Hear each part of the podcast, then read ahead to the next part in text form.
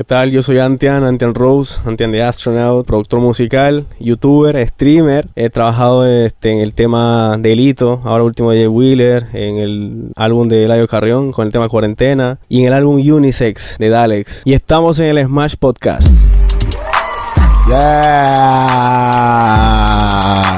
Eso es. Oye, Mara, lo logramos. hoy ando con la cámara en mano porque no tenemos videógrafos. so Ah. Nos toca a nosotros también hacer el recap. Se joda. No nos ha dejado montar de No nadie. importa, no importa, no importa. Uno, uno hace lo que pueda con lo que tiene.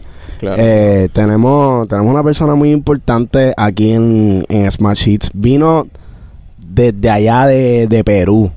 Y ¿De lo traemos Perú? para acá. Lo traemos para acá. Así que vamos a dar la bienvenida a Antian, Tian Rose. Rose. Bienvenido. Gracias, gracias, hermano. El corillo se quedó dormido. Ay, ay, ay.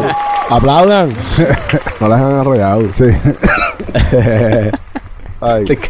Mira, estás gozando por PR. Cabrón, sí, bonita la isla. ¿A dónde las has ido? playas, a Cabo Rojo, este, eh, por Ponce, en Ponce, bueno, me estoy quedando en Ponce ahora. Este, mm, fui para, ya pasé por San Juan también, pero nada más para del aeropuerto para acá, porque el aeropuerto está ahí, ¿no? Pero muy bonita, las playas. Ayer estuve en una playa, la playa así, Sí, celestita, la chimba. qué Sí, el clima rico también, full. El calor. El calor, el calor, el calor, calor, sí, sí. Clase calor. Tú no estás acostumbrado a ese calentón, ¿verdad? De hecho, sí, de hecho, donde yo vivo hace más calor que acá. ¿Sí? Sí, sí, eh, 40 grados más o menos. Que De- son ¿en dónde estás viviendo? ¿En En, qué parte? en San Martín, que es San Perú, Martín. que es como selva tropical. Es, casi igual acá. Como el mismo clima. El mismo clima, un poquito más caliente, pero, pero también hace frío. Ok, Sí, sí, ok, sí. ok. Pero también he vivido en Lima, que es este súper frío también. 13, 14 grados, es frío eso. Y has vivido toda tu vida en Perú. Sí, he vivido toda mi vida en Perú, pero he salido también para otros lados a vivir un tiempo, pero mi, mi casa en Perú, sí, pero he vivido, como te digo, he estado con amigos o colegas o solo también viviendo por Europa. Ok, oh, sí, duro, sí, Europa. sí, sí. Europa está cabrón. Sí, cabrón. Otra Europa. música que sale allá, ¿verdad? Eh, sí, la industria también es un poquito diferente allá, eh, de, de la música, pero... ¿Cómo así? ¿Qué, qué, qué tipo de cosas tú dirías que es diferente? Eh, um, bueno, el género empezando, ¿no? Aunque hay, hay par de gente que está haciendo afro, reggaetón también por ahí, en Inglaterra, en Bélgica, que estaban por Bélgica yo también. Ok. Y, pero obviamente lo que más predomina es ahora el trap, el, el pop trap y eso. Con el pana este Chucky Beat, sí lo, sacan. El Ujú. pana es de, de ahí, de Bruselas, por ejemplo. Ok. Este, el UK Drill también, que también está sonando por ahí, pero en España está sonando reggaetón. Eh, Reggaetón. También reggaetón, con, tengo la Rosalía ahorita. So, Rosalía en España suena. Eh, Suena, sí, Sí. sí, sí, En España suena Rosalía. full. Duro, Sí. duro. Ven Y- acá y, y ¿de dónde viene tu, tu curiosidad por la música? Porque yo veo que tú haces un montón de tipos de contenido. Yo no sé si como que tú empezaste con la música o eras DJ. ¿Cómo, cómo fue? Pues yo desde, desde chiquito, desde pequeño, mi abuela me metió a clases de piano, en- de clásico. So de ahí empecé a bregar ahí con, el piano, con la música clásica. Eh, tuve ocho años más o menos con clases de piano. Ok. Y también otros instrumentos, la guitarra, la Y batería. metía, le metía al, piano. te Cla- hacen- claro, sí, sí, sí. Tocaba así Chopin, Duro. Eh, diablo, Sí, niño prodigio. Ah, más, más o menos, más o menos. No tanto, no tanto. Duro. y claro, de ahí este... Toqué una banda también, de, cuando era adolescente, por ahí. De baladas. De baladas. Tipo, este, Luis Fonsi, Enrique Iglesias, así. Kalimba, así lo, lo sacan. Ok, sí, sí. Así, canciones así. Y ya después este... ¿Y qué eh, tocaba guitarra? Guitarra en la banda y piano también. Ok. Y cantaba también en la banda. Eh, Oh, duro. Sí, sí. So, así fue que empezó como que, Claro. diablo, espérate, ya yo puedo tocar esto, puedo tocar esto, puedo cantar. claro. Y por ahí te fuiste para, ah, pues yo puedo producir.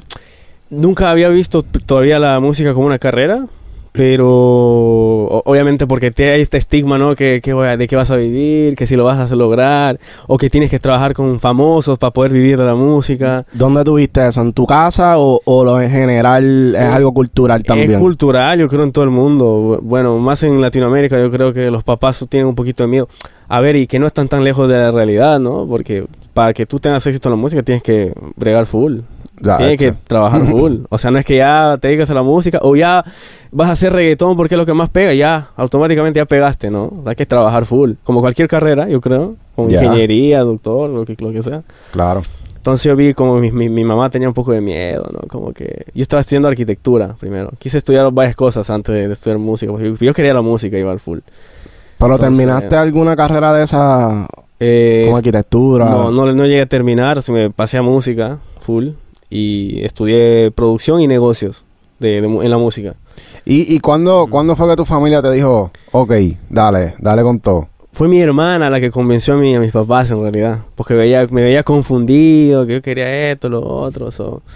Este, al final fue mi hermana la que habló con mis papás, mira que tiene que hacer lo que le gusta, so. y ahí eh, decidieron como que mandarme para la capital, porque yo vivía en el pueblo de mis papás. Ok.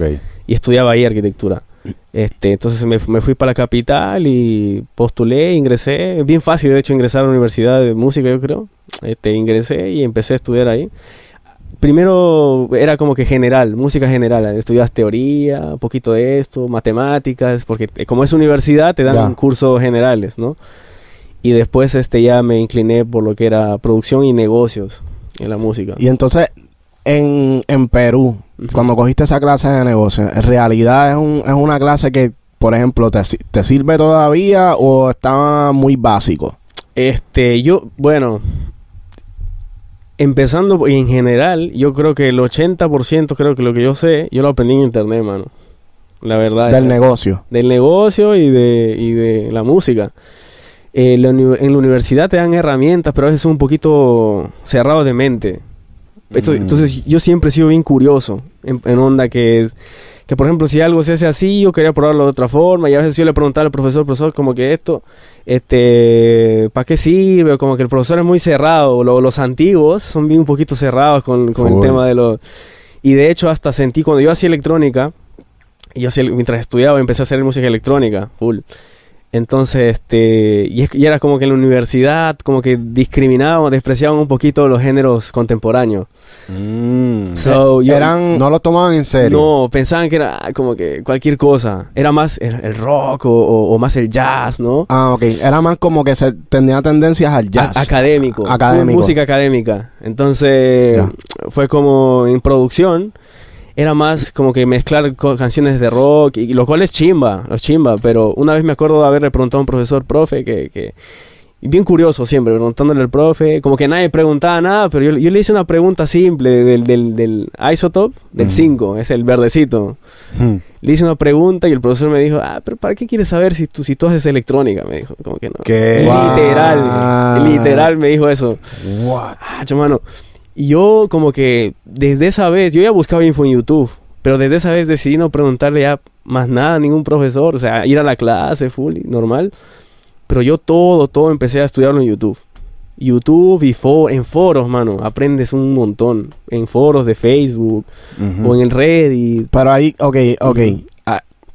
¿Algún foro en específico que tú digas como que, mira, estos foros son buenos, estos Eh, no? En Reddit. Habían hilos en Reddit donde, mano, preguntaban este plugin para tal cosa. Por ejemplo, yo la primera vez que, que escuché del Diva, no sé si sabes el, el- el plugin este. No, Eh, no, no sé cuál es. El Diva es un sintetizador rojito, que ahora lo, lo- lo usan un montón.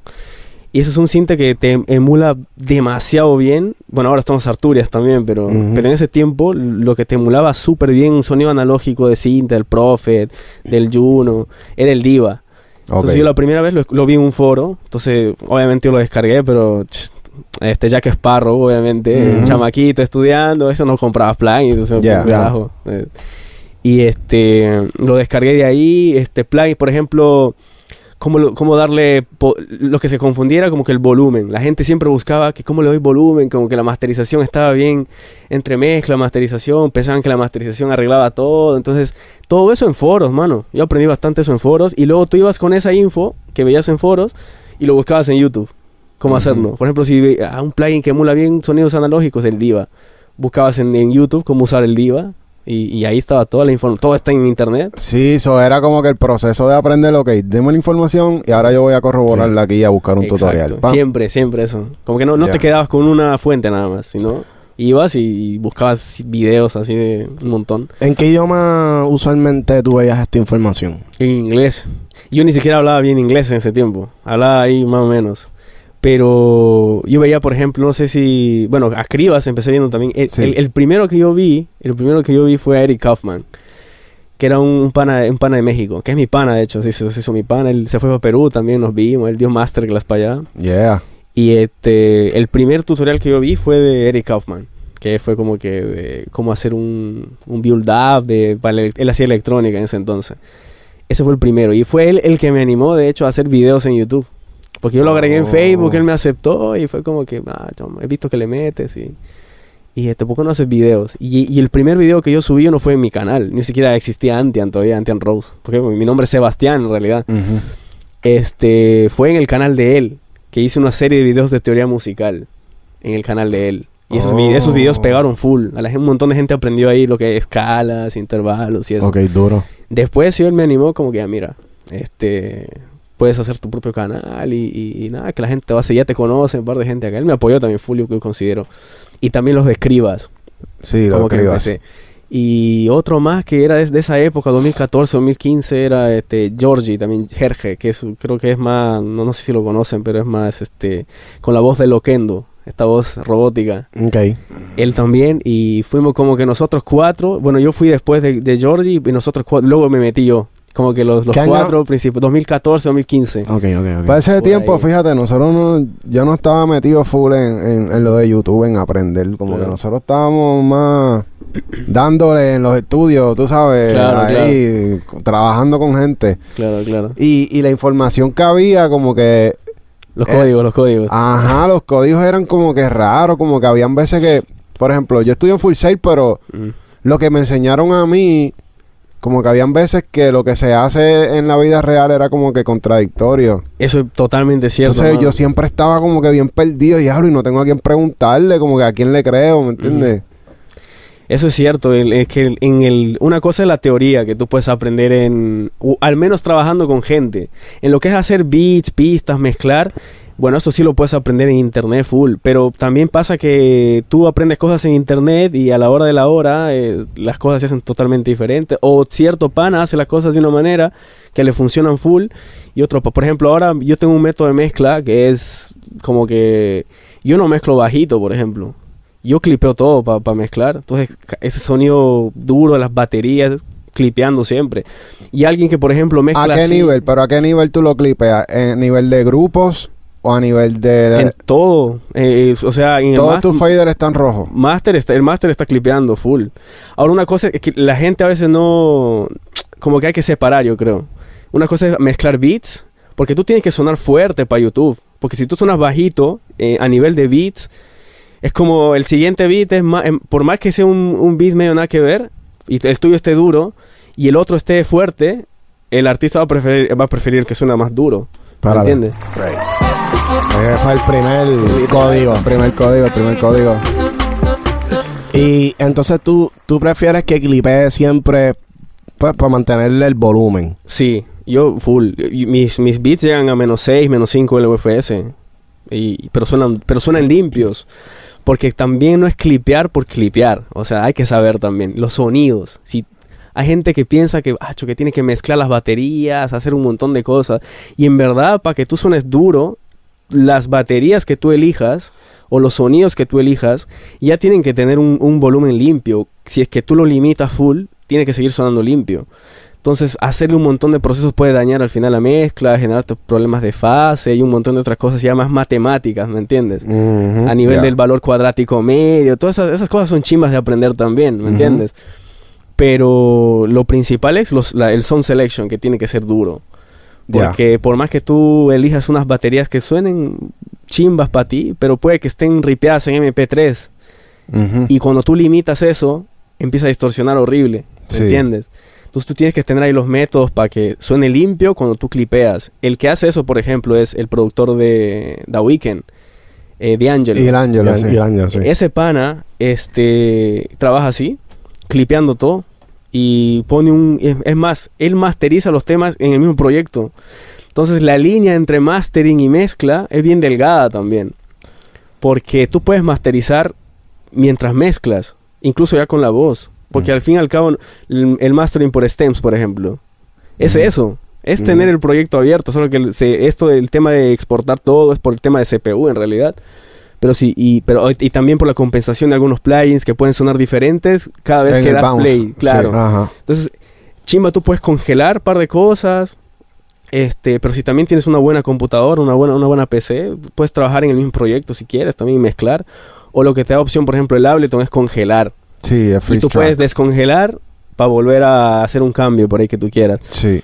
Y entonces eso es, este, más que todo yo lo hago porque yo quiero sonar fuerte, ¿me entiendes? Y eso que yo antes estaba en contra del Loudness War, que era, ah, no, que para qué voy a sonar fuerte, que ya Spotify, que te... Pero es mentira, mano, porque los que, por ejemplo, los que pagan Spotify o Apple Music, sí escuchan el volumen real, ¿me entiendes? Eso está ahí, In- incluso el mismo Spotify te dice que tú puedes sonar fuerte, pero siempre y cuando mantengas tu, tu headroom, el ceiling, a menos uno a menos uno, eso seguro, como que tú puedes estar a menos 5 el UFS, pero si tienes el ceiling en menos uno, el headroom, tú vas a sonar duro igual, en, en Spotify, en YouTube. Entonces hay gente que también dice, no, voy a masterizar tal de tal forma para Spotify, de tal forma para. YouTube, de tal forma. Yo prefiero tener un volumen general, yo creo.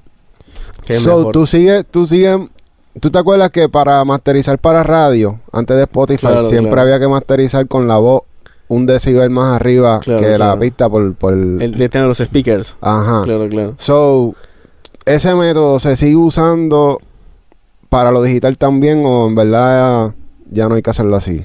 Yo, yo no, yo no creo, o sea, de que se puede hacer todavía se, se puede. En verdad todo se puede en la música, mano. No hay reglas. Yo no puedo decir, mira, lo como yo lo hago es así. Es como debe hacerlo tú.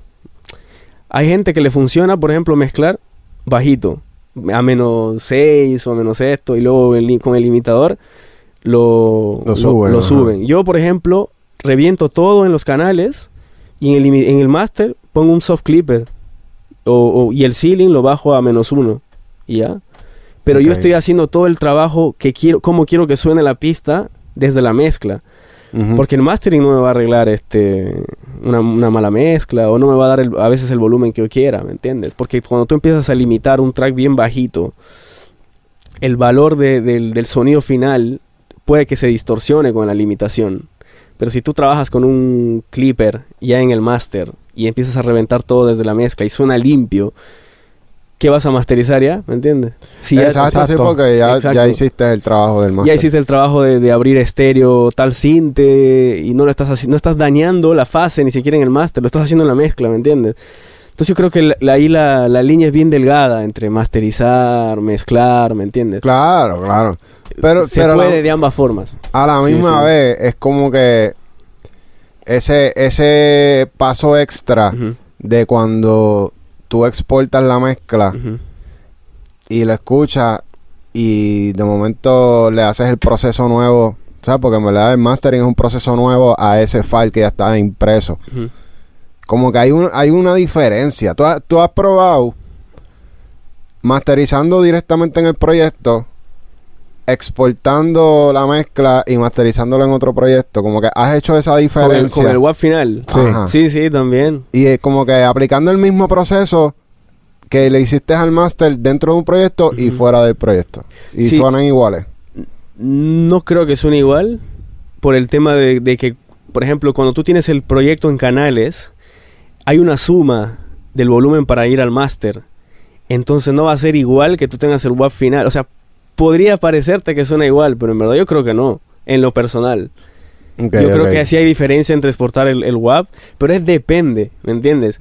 Porque yo creo que cuando tú ya tienes una voz eh, en, en el tema final, o sea, una beat con, el beat con voz o los- el proyecto con la voz, ya ahí es, dif- ahí es diferente. Ahí puedes probar el método de mezcla y mastering que, que más le convenga a ese proyecto, porque no todos los proyectos son iguales, mano, Sí. ¿me entiendes? No, y la música también, la instrumentación es- tiene Exacto. mucho que ver. Exacto. El reggaetón es un... eh, La mezcla usualmente se hace para romper la bocina al frente y ya. No, no, como que no tiene tanto espacio. Full. Eso, entonces uno tiene que, que analizar el proyecto que está mezclando para ver qué, qué método le, le cae mejor. O, o- incluso un plugin, por ejemplo, hay beats que, por ejemplo, yo le meto el L2 de Fab Filter y ya suenan duro con la, con la masterización del Fab Filter, la limitación. pero hay veces que me funciona mejor con el glue compressor. Y Ok. con el limiter suena mal, suena aplastado, horrible. Y el glue compressor lo hace sonar limpiecito. Y, y lo probé yo eso en un video en mi canal. Probé que hay, hay veces que un beat, por el tipo de batería o el tipo de, de- de low end que tienen las baterías, en ese beat le queda mejor un plugin en el master y en otros proyectos le queda mejor otro. Entonces, y uno cuando ya conoce su sonido va probando diferentes cosas. Y eso es que suene duro. Entonces tu beat siempre, al menos en lo que es instrumental, yo creo que sí siempre tiene que sonar bien presente en lo que es, en lo que es YouTube o BeatStars. Ya. Porque tú escuchas beats fuertes y tú asocias eso con fuerte con mejor, ¿me entiendes? Ya. Sí, es psicológico. Es psicológico, en verdad. ¿Y sí. cuán, cuán, cuán procesado o cuán, cuán busy eh, tú dejas esa pista para que el artista se pueda montar? Porque hay veces que uno se quiere lucir, hacer un Como beat. productor. Como la- los últimos beats de Mora, por ejemplo. Lo que está haciendo Mora es hacer que el productor también se luzca. A mí eso me parece chimba, me parece chimba. Pero si tú te quieres eh, poner en el flow comercial, pero bien comercial, es que, mano, no te puedes empezar a meter ahí 50 mil sonidos, ¿me entiendes? Máximo cuatro canales de synths, más Mm. su bajito, las baterías bien duras con pausas siempre. Porque eso, al artista eso le gusta, las pausitas que hay. Sí. Porque el artista los efectitos, full, los cortes. efectitos, los cortes. So, eh, nada, simple. Y cuando hago beats así súper... Por ejemplo, el beat de cuarentena tiene tres canales, mano. Hmm. El Eladio Carreón. Tres canales, literal. Desde synths. Un riff, este, un padzito, pluxito, un- y más nada, mano. ¿Y qué es lo que lo hace tan atractivo para un artista como Eladio? Eh, La sim- simplicidad. La simpleza, mano. La simpleza, yo creo. En- para cualquier artista. Hay artistas flow que les, que, por ejemplo, yo en lo personal yo creo que Mora, por ejemplo, lo, lo que está lo que está haciendo Mora ahora es, es- a él le gustan las pistas bien así grandes, con un montón de sonidos. A él le gusta eso. Entonces, si tú quieres llegar a él, o por ejemplo, si tú quieres hacer un, un type beat Mora en YouTube, pues métele eso, 80 mil cosas si quieres, ¿me entiendes? Si tú quieres este algo más comercial, es que no te puedes cerrar una cosa, yo creo, ¿me entiendes? Eso que, no, que las pistas tienen que ser todas simples. Tampoco es así, ¿me entiendes? Porque Ya. imagínate que Mora escuche tu trabajo y, y- y lo coja, o le mandes a algún un pana tuyo, le, le muestre y, y le guste, y ya tienes un- otro placement ahí. Y, y es un beat cabrón, complejo, ¿me entiendes? Pero también hacer beats, eh, yo creo que un balance, ¿me entiendes? Hacer beats comerciales full, simples, y también beats donde tú te puedas lucir también como productor, porque a- al menos hoy en día veo que se está luciendo también mucho eso, la pista, Ya. como lo- los europeos, que, hace, que hacían eso, ¿me Sí. entiendes? El productor es como... También forma parte del- de la... Bueno, y eso es Sí, lo que sí. queremos. Nosotros también Claro. estamos luchando por tener un spotlight. Exacto. Porque somos 50% de la canción. Literal. literal. Oye, este, cuando tú empezaste en YouTube, eh, ¿cómo, ¿cómo fue que tú empezaste realmente? O sea, ¿qué, qué, qué fue lo que tú empezaste a hacer para atraer público? Porque nosotros empezamos y nosotros obviamente pues decíamos como que, ah, tenemos que hacer esto, boom, boom, buscamos ideas, pero no es tan fácil que la gente empiece a llegar a tu canal. Claro, eh, el tema es que ahora YouTube funciona diferente. Yo estoy probando algunas cosas en YouTube y, me- y me- y estoy como que haciendo un análisis, por así decirlo, y, y sí, y sí va por ahí. Ahorita voy a tirar este código de... Prepáralo, de- prepáralo. Ah. Eh, lo que pasa es que antes YouTube funcionaba como una red neuronal de un algoritmo que recomendaba primero las suscripciones, ¿verdad? Que tú estabas suscrito a un canal y te salía full eso. Mm. Ahora YouTube ya no funciona con algoritmo, en verdad. Mm, funciona más como una I, yo creo. ¿Cómo un que- qué? Como una inteligencia artificial Ah. por ahí que recomienda cosas. ¿Me entiendes? Ya no es el, el típico algoritmo que te recomendaba esto, sino, eh, perdón, que, que hacía lo de los suscriptores. Sino es ahora recomendación y, in- e interacción. ¿Qué pasa? Que tú- ustedes saben quién es Mr. Beast. Sí. Mr. B, sí, yo, sí. ahí, yo, yo me vi todos los videos de él, pero no los videos de, que tiene en su canal, sino las entrevistas. Y es, ese pana tira los reales códigos de YouTube. ¿Cómo funciona YouTube? Ahí sí, si lo quieren chequear. Claro, es- claro. Zumbate un código ahí. Por ejemplo, Ujú. cuando, tú- cuando uno hace un video en YouTube, uno tiene que ver la métrica, por ejemplo, de retención. Porque una cosa es las visualizaciones, que por ejemplo pu- pudiste haber tenido una miniatura clickbaitera ahí, que, ah, que no sé qué. Pero y una cosa es que la gente se quede. Lo que a YouTube le importa es que la gente se quede en el video. Porque si tú tienes un... vi- Y los videos largos a veces funcionan como a veces no. ¿Por qué? Porque cuando un video es demasiado largo, ¿qué pasa? Este, tienes este, la retención a veces baja. Entonces YouTube con su recomendación dice, bueno, como este video tiene poca retención, pues no lo recomiendo. Los likes, ¿por qué son importantes? Porque los youtubers hoy, hoy en día piden "Ah, que el like me ayuda, que los comentarios, porque la- por la recomendación. YouTube dice, mira, mientras más likes, mientras más comentarios, mientras más interacción, pues yo recomiendo más este contenido. Por eso es bien importante que cuando tú empiezas un video, siempre, siempre des como que un algo que vas a decir al final o al medio, un regalo. Miren que si se quedan hasta tal parte voy a regalar tal cosa, o durante el video voy a zumbar un código o de descuento, o voy a regalar tal, tal cosa. Entonces la gente ahí se queda más. O voy a revelar un secreto, si no quieres regalar nada también, voy a regalar- revelar un secreto mío que, que hace que mis baterías suenen tal, que suenen duras. Mm. Y la gente entonces no lo adelanta ni, ni, ni nada porque la gente está...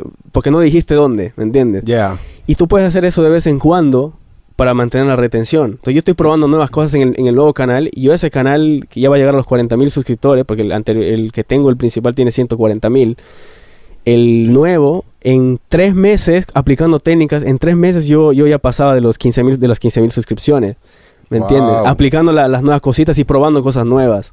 Pero y, y este canal nuevo de YouTube. ¿tú lo estás usando para qué exactamente? tutoriales, tutoriales, porque genera bastante tráfico. eh, incluso muchos artistas eh, hoy en día, o de la nueva, como dicen, eh, están, están viendo tutoriales de cómo hacer beats porque quieren hacer sus maquetas, ¿me entiendes? Quieren, hacer maque- quieren maquetear y todo eso. Incluso tú puedes llegar, mediante los tutoriales, también tú como productor puedes llegar a artistas que les pueda gustar tu trabajo Sí. y te contactan por ahí, ¿me entiendes? Y es ahí otro, otro, otra conexión que puedes tener. Entonces yo tengo este canal ya full para tutoriales. Tutoriales en específico, por ejemplo, cómo comprimir voces, cómo usar tal compresor de tal marca. eh, y los títulos, mano, son importantes también. Los títulos. Cu- ¿Cuál es el pro- ¿Por qué la interacción ha bajado de mucha gente? Porque la interacción ha bajado en todos lados. Eh, Cribas me dijo lo mismo. Sí. Incluso yo lo he podido ver también. Y acá, aquí va a estar el código, el código secreto, mano Tan, tan. los títulos ya no tienen que ser como los mismos. Por ejemplo, cómo hacer un beat de- y eso ya no, eso no pega ya. ¿Por qué? Por más que reggaetón sea una palabra bien buscada ahora, ya hay demasiada competencia de, de esos keywords, ¿me entiendes? Sí. Entonces, ¿qué es lo que tienes que hacer? Poner a veces títulos bien estúpidos, la verdad. Tú has visto videitos así que graban la pantalla en el FL y, tiene y el título dice como cuando FL Studio, no sé qué tal cosa. Títulos bien nada que ver, pero tienen 100.000 reproducciones, 200.000 reproducciones y un montón de comentarios. Que se ve que son reales, no son bots ni nada. Justamente porque son títulos nuevos. Serán bien estúpidos, pero son títulos nuevos. Entonces uno tiene que bregar ahí con el título di- diferente a como lo hacían los youtubers antes. Por ejemplo, un, un título que diga este cómo comprimir voces con el Fruity Compressor de ese no pega ya. Eso no, no, no va a Porque pegar. ya mucha nunca. gente lo hizo. Mucha gente tiene tutoriales de eso. O el auto. Tú haces un video ahora de autotune este, que en su tiempo, cuando no había competencia, Ujú. tú podías subir un- mi, mi video de autotune de mi canal principal, tenía como 300 mil, 400 mil reproducciones, casi medio millón, mano. Y es un video de, de enseñando a usar autotune.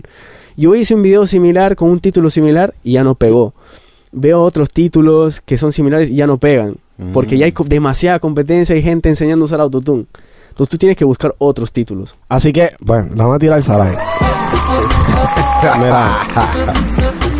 So, lo que quiere decir es que ahora YouTube está como que básicamente premiando a todos los que sean creativos, básicamente, Ex- porque Sí, y originales. Sí. Y lamentablemente a veces te va a tocar hacer cosas que no quieres. como que Títulos que no quieres, miniaturas que no quieres hacer, o contenido que no quieres hacer. Por ejemplo, digamos que... Un ejemplo bien estúpido, la verdad. Por ejemplo, si tú quieres hacer un canal de vlogs, si tú vas a hacer un video sacando, sacando al perro a pasear, ese título no va a pegar jamás, ¿me entiendes? Por más que tú ames pasear a perros o tu, tu contenido, tú eres entrenador de perros, tú tienes que buscar un título bien, bien este, llamativo para ese contenido, ¿me entiendes? Y para lo que hagas, funciona para la música, para gente que no se quiera subir videos de ingeniería, de medicina. Siempre vas a tener que hacer contenido que a la gente le guste. Porque como YouTube funciona ahora por recomendación y retención, tú tienes que hacer lo que a la gente le gusta, ya no lo que a ti te gusta como, como persona. Sí, y, y yo Es creo que, es- que también es algo que uno va identificando que es lo que le gusta a la comunidad también, ¿me entiendes? Porque Claro. uno, uno más o menos va entendiendo por dónde la comunidad piensa. Claro. Nosotros nos está ayudando mucho los polls, como que hacer Ah, polls, eh, como que cogemos ese feedback directo de la gente y sabemos para dónde tirar. Qué como que- contenido y todo sí. eso. Sí, eso ayuda mucho. Como un análisis de datos, yo creo, por ahí. Sí. Demasiado. Ven acá y entonces tú haces pistas también en YouTube. Claro, sí, sí. ¿En qué canal tú la- las tiras? Tengo otro canal para pistas que, se, que antes se llamaba Antian Rough Beats, eh, pero ahora lo, lo cambié a mi tag, Antian the Astronaut, el astronauta, ¿no? Ok. Y, y la verdad es que yo no, yo no tengo las visitas así 100 mil por cada beat. Tengo beats que se han ido virales, 300 mil reproducciones, 100 mil. Pero ahí voy a soltar un par de códigos también después de las pistas de YouTube. Pero este lo, lo, lo de mi canal, yo puedo tener, por ejemplo, por un beat, 4 mil reproducciones, 5 mil. Pero la mayoría de mis beats se venden. Por más que yo no tenga la, la may- la mayor cantidad de reproducciones. Mm. Y de hecho a veces al artista le puede desanimar más comprar un beat que tenga 300.000 reproducciones. Ah, ¿cuánta gente ya tiene esta pista? Dice. Claro. A, veces, a veces ni lo compran ya por eso. Pero en, en cuestión de estadística, pues siempre vas a tener ventas de un beat que se fue viral. Pero ¿Cuánto es más o menos un, un, o sea, como un porcentaje de la cantidad de visitas? Por ejemplo, si tú tienes 5000 views, ¿cuánto es una proyección de cuántas ventas podría generar 5000 views? 5.000 views te pueden eh, generar hasta 80, 100 ventas. Pero lo bueno de tener pocas visitas a veces es que te compran licencias más exclusivas. Porque Mm. somos... co- Ah, el beat está duro. No tiene tantas vistas todavía, me compro una premium, una licencia, porque hay, hay niveles de, Sí. de licencias. La básica, y por lo general, los beats que se van virales sí te dejan pasta, bastante, pero de licencias basiquitas. Mm. ¿Cuánto más o menos el- el- el- la pista que más te ha dejado? Yo creo que la- una de las pistas que más me ha dejado ha sido Vanilla, que es un afro, que se fue de un millón, creo que llegó. Eh, y, se- y- y hasta ahora me sigue dejando pasta. Yo creo que esa pista generó unos 18 mil, 20 mil dólares. Esa pista. Eh, ¿Y que lleva ya en cuánto tiempo más o menos? Esa pista tiene, debe tener unos 8 meses o por ahí. ¿Y eso es solamente de Beastars o entre Beastars y YouTube? BeatStars, eso de BeatStars, las ventas de BeatStars. ¿Y en YouTube? Eh, pues YouTube es como que el, el canal de tráfico. Yo no, como te, yo, yo no veo, por ejemplo, las métricas, cuánto dinero me ha dejado eh, YouTube, que es un, eh, a ver, te entra pasta, pero al menos dependiendo del lugar de donde te ven, es de donde, es cómo te pagan, ¿me entiendes? Sí. Por ejemplo, el canal eh, de, de Beats te puede dejar 100, 200, 300 dólares al mes, pero obviamente eso no es tu principal de profit, tú lo ¿Cuánto- sacas de ahí. ¿Cuántos subs tienes ahí? En el canal de Beats, creo que 18 mil suscriptores. Para un canal de Beats está, está como Sí. que Sí, está bien. regular, ¿me entiendes? Porque los canales más grandes, pues ya por ejemplo Dani, que es, hay un par de códigos que tirar, por ejemplo, que con Dani es pana mío, Avi, también son panas que tienen en, en BeatStars años, pues, años desde que empezó la plataforma prácticamente. Este, el canal de Dani tiene casi un millón de suscriptores ya. E incluso así, eh, como YouTube ha cambiado tanto por el tema de recomendaciones, hay videos que a Dani, por ejemplo, teniendo un millón de suscriptores, no le llegan ni a 8000 reproducciones. Eso me he fijado. ¿Me Eso me he fijado. ¿Y por, por qué? Porque YouTube funciona diferente ahora. Ya no es más recomendación. Si tú no haces que, que sea entretenido tu video, por eso es que por eso es que a muchos beatmakers les ha bajado las ventas, ¿me entiendes? De, Sí. Yu- de YouTube.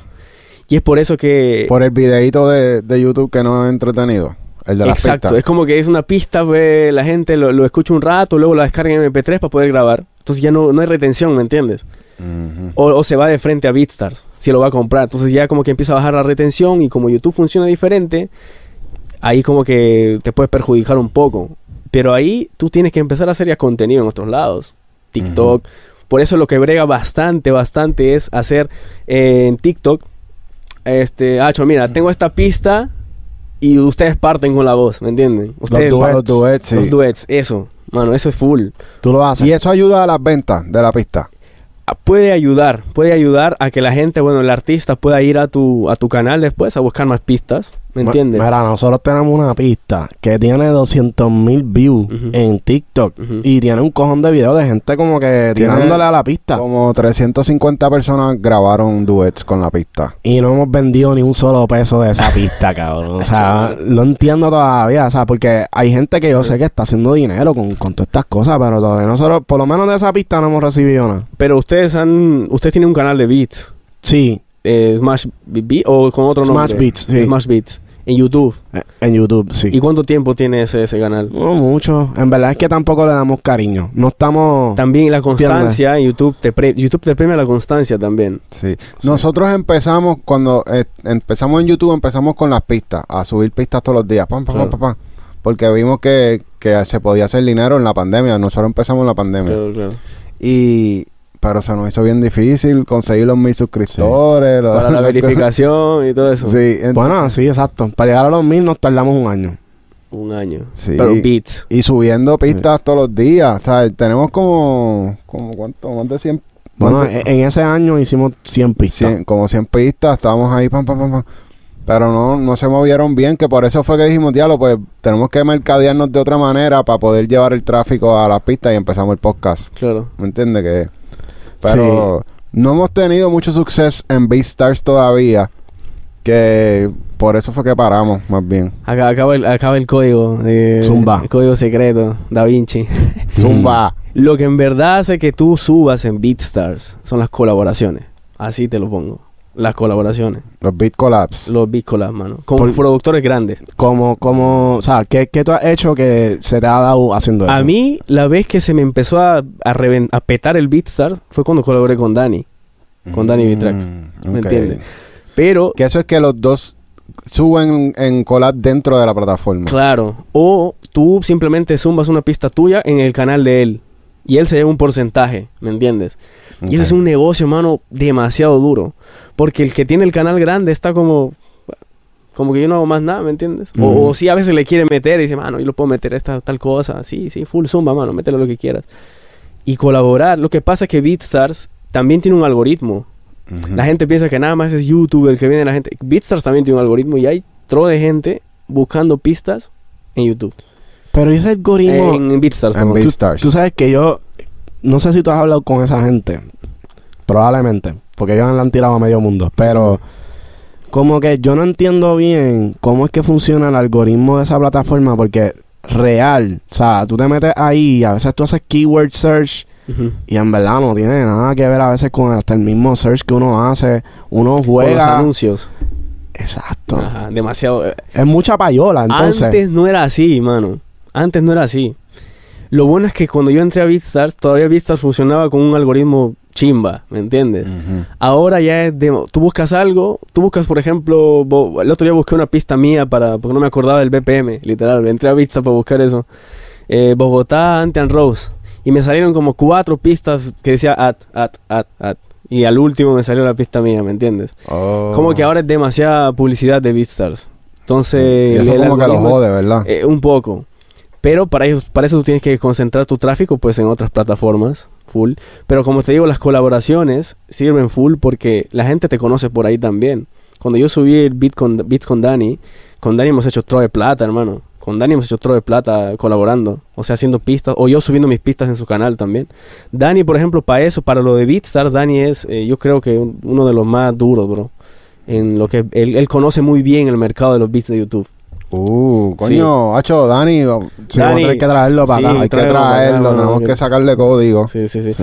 Y, y con Dani yo, fue la, la relación que yo tengo con él fue jugando Fortnite, mano. Nosotros ¿Qué? jugamos Fortnite a veces. Y con, con- a Avi también, que es un productor bien duro. Que tiene Platinum también, todo, creo. Este, el pana, eh, yo lo, en Fortnite también. duro, como que, mano, Wow. este panita, oye, voy a estar con Dani, con tal, ah, métete ya. Me meto a Fortnite, como que jugamos un rato. Y eso que yo no soy de jugar muchos videojuegos, la verdad pero para pasar el rato, chimba. ¿Y, y cuál es el problema a veces? Porque dicen, mano, pero yo le he mandado mis pistas a, a ese tal Dani. Mano, que no, no es que le mandes y ya, mano, es que no te va a aceptar así nomás, ¿me entiendes? Ajá, tienes que crear la relación. Eso que los chamacos de hoy, de hoy en día no quieren hacer, mano. Relacionarse con gente, a crear a- amigos, amistades, panas. Papi, Eso. estamos dando donde es. Ahí es que. Ay, es que... Eso es lo más importante, mano. Antes que estar mandando loops, samples, mano, eso ni lo ven. Es más, lo ven y te pueden hasta robar el loop, mano.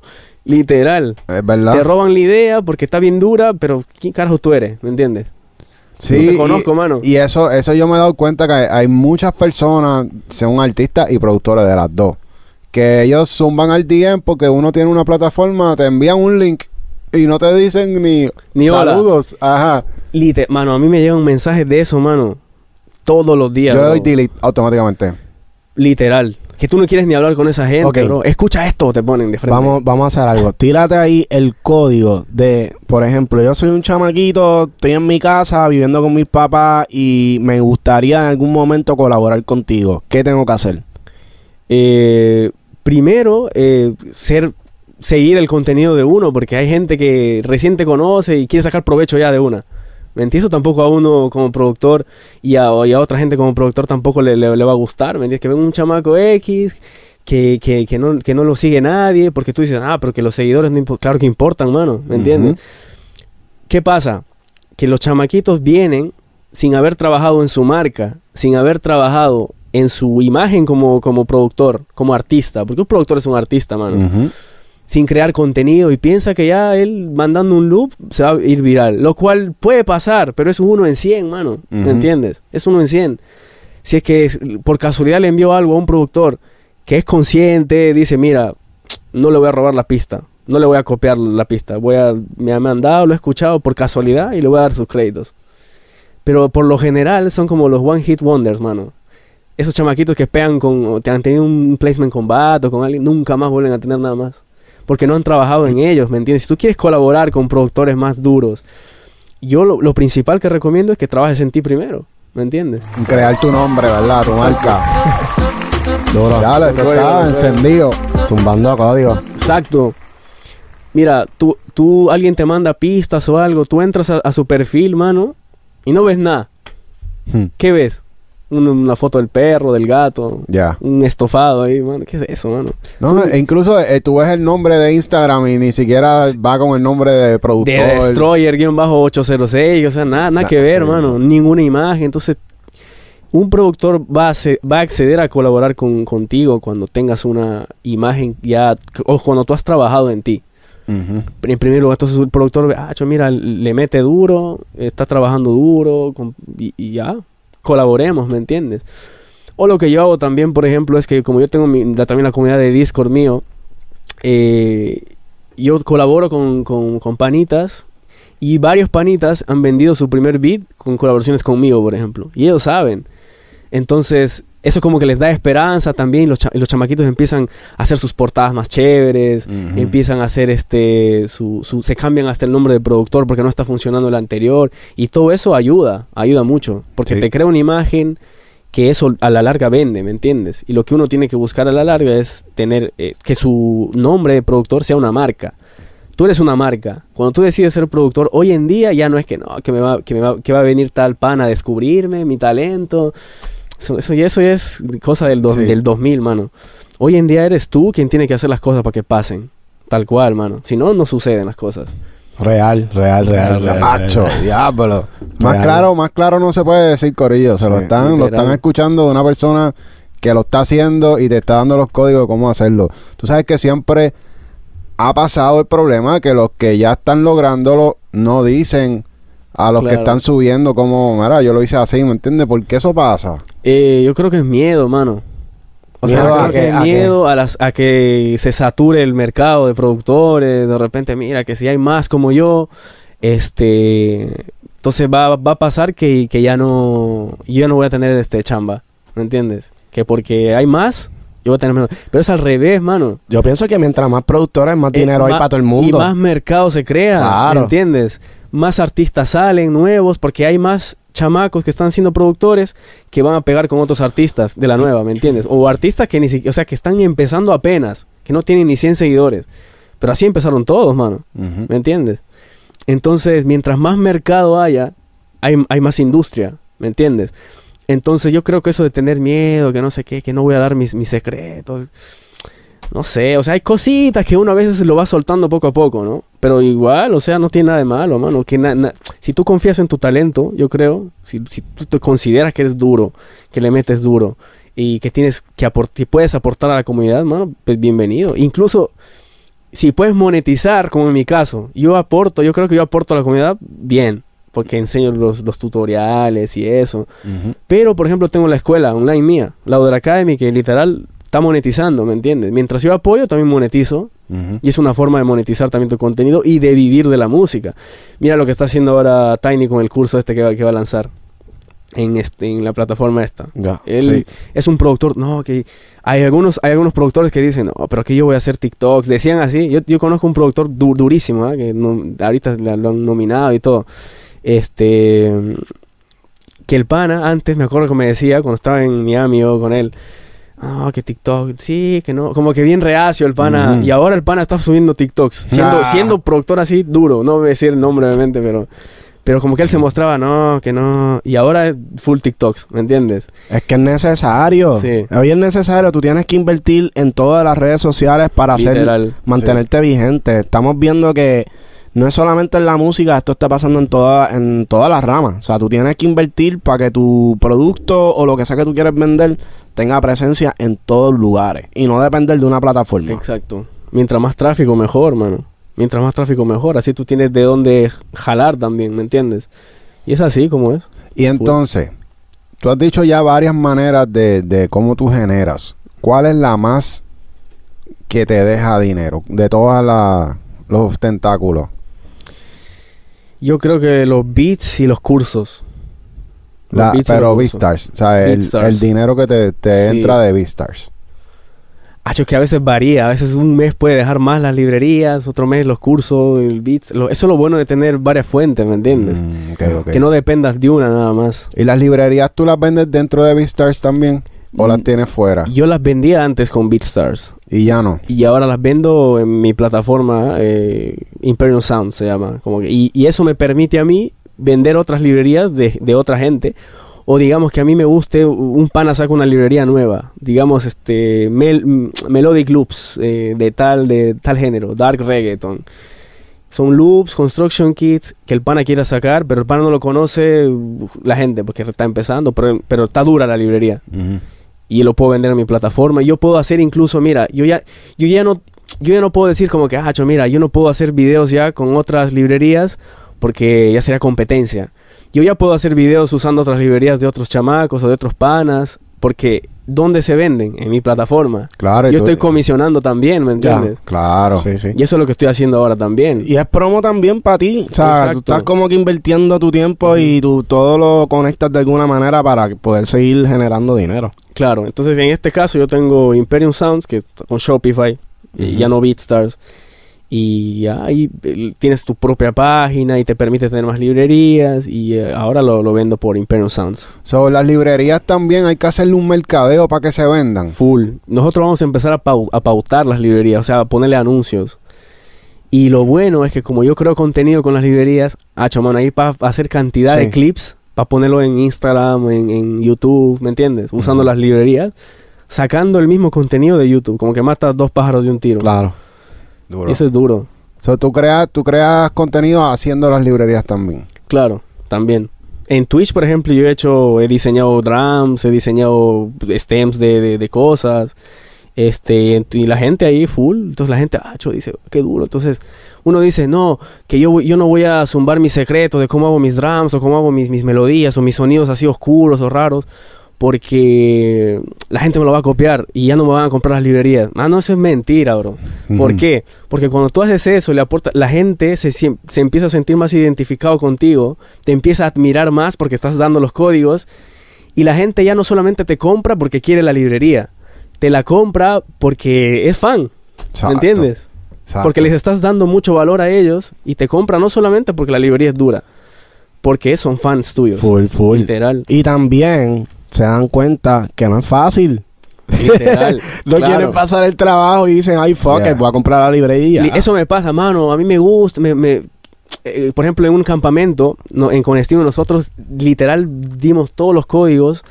Es que Steven es un pana que es productor también. Dimos todos los códigos, por ejemplo, para hacer baterías. porque son enduras, los plugins y todo. Y, y otros panes dijeron, ah, mano, mejor me compro la librería. Literal, o sea, también pasa, ¿me entiendes? Porque no querían pasar el trabajo. Porque es, es trabajoso, ¿me entiendes? Es trabajoso hacer, eh, hacer un pack. Porque tienes, por ejemplo, cuando haces un loop pack de algo, o de drums y sonidos, este, one shots y eso, eh, tienes que le- ponerle el label del DPM, el esto, y a empezar a Sí. meter ahí full. Porque tienes que ponerles un, un tag. O sea, no, no es que lances un one shot o un loop y ya. Tienes que saber en qué tonalidad está, el BPM, ¿me entiendes? Todo eso. Sí. Entonces tú tienes que armar un pack y te toma tiempo. Te toma bastante tiempo. Entonces la gente dice, bueno, macho, mejor compro una librería y ya está, mano. A la hora de, de tú decir, ok, voy a crear una librería nueva, ¿tú planificas como que quiero hacerlo de esto o te pones a hacer música y lo que salga, entonces de, de ahí montas? Y yo la verdad prefiero que todos los sonidos que estén en mis librerías se puedan usar. Porque hay veces también que se hace de librerías y algunos sonidos son de relleno. No se usan. Mm. Pasa, que encuentras sonidos que no usas al final. Entonces, ¿qué es lo que yo hago? Trato de, por ejemplo, de tres beats, uno tenga drums nuevos. Que he metido ahí los layers nuevos, un nuevo proceso, distorsión, que de repente le metí otra cosa, cambió el snare en esto. De eso hago un loop, porque es otra batería ya. Es otra batería. Hago un loop y voy guardando. Pero ya tengo el nombre en la, en la- en la mente. Centauri Mm. o Prometeo o tal cosa. A mí me gustan nombres así bien Hmm. del espacio, porque Anti and the Astronaut y todo Eso ese es pedo. duro, sí. Entonces, por ejemplo, la, la próxima librería que he estado queriendo sacar, eh, tengo, le puse el nombre Centauri, pero no, no sé si va a quedar ese. Pero ya le estoy labeleando así como, pa, pues hago tres, el cuarto beat que haga, ya le meto otros drums diferentes. Ta, lo exporto en 32 bits, clipeando full, porque eso es algo que también es importante. Si tú exportas algo clipeando a 16 o a 24, hay un corte digital. Hay un, hay un recorte. Ok. Cuando tú lo exportas en 32 bits punto flotante, eso es, tú, lo, tú le bajas el, el, el, el gain, Porque tiene más headroom. exacto. Tú le bajas el gain y no hay ningún corte, el pico está tal cual. Tú lo puedes modificar a tu gusto y el sonido es impecable. Eso es un mega código. Eso es un mega Eso es código. un mega código. Sí. Para lo- pa lo- pa crear loops, Para crear algo- loops. Si tú quieres guardar tus baterías eh, y, y que, y que las puedas modificar después y limitarlas y que son enduras, necesitas sí o sí trabajar en, en 32 bits. No puedes trabajar en menos porque cuando empieces a limitar, como ya tienes el recorte y no tienes el espacio, entonces va a empezar a saturar horrible. Va a distorsionar. Y una cosa es la saturación adrede o la distorsión adrede que tú uses con un plugin y otra cosa es la digital que esa eh, a veces es bien impresentable, no, no suena feo, o sea, Sí. ya no es que no, que es subjetivo, no, esa, esa distorsión ya es, suena fea. Y el, el soft clipper es importante cuando tú onceas todo En, en beats, sí, en beats. En beats. Y lo pones en el master. en el master, pero en, las en los loops que voy, que voy exportando para hacer una librería, por eso es que me demoro dos, tres, cuatro meses en sacar una librería nueva, porque no es que las, las vaya haciendo, porque como, ah, mira, voy a hacer, sino yo de los beats que yo estoy usando, voy exportando loops, loops, loops, y de ahí ya puedo, de, las de las mismas baterías puedes sacar los one shots. Entonces tú Ujú. tienes, digamos, los 30 loops de reggaetón o de lo que sea. De ahí mismo cortas el kick y ya tienes full kicks de diferentes Ujú. loops. Ujú. Lo- lo- los hi-hats o lo- los snares, ¿me entiendes? Ya tienes diferentes snares ahí también. Pero Ya. en one shot. Entonces eso también crea volumen en la librería y se, como se, ve, se ve mucho. ¿Me entiendes? Eh, y también lo que yo agrego es- son melo- melodías full, que royalty free. ¿Me entiendes? Que, que ten- estén ahí y la gente los puede usar, ripear o hacer lo que quiera. Y ahí esa parte como tú la manejas royalty free, pues Eh, te pasa que los escuchas, diablo, eso es mío.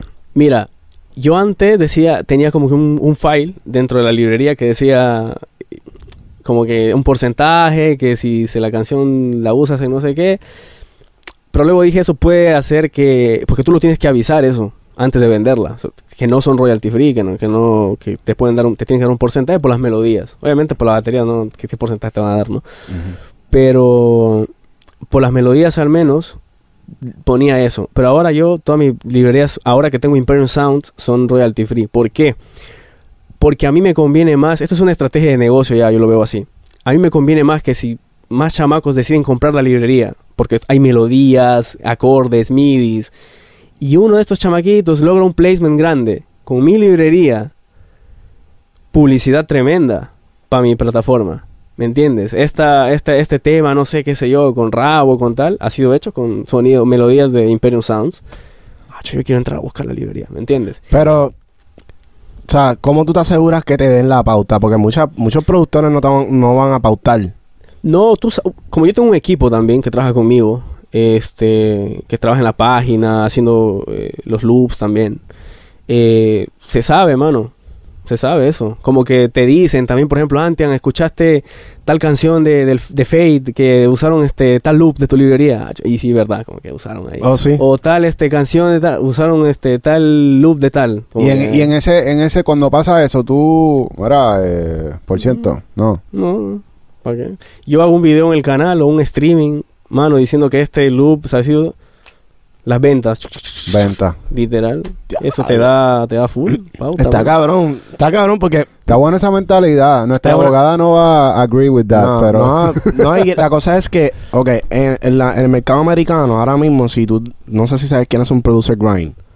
Ellos son Eh. como que el number one plug de esto, de, de plugins. Básicamente ellos tienen una, una página para vender librería. Claro. Y ponen la librería de otra gente, ¿sabes? Ellos son los número uno en Estados Unidos.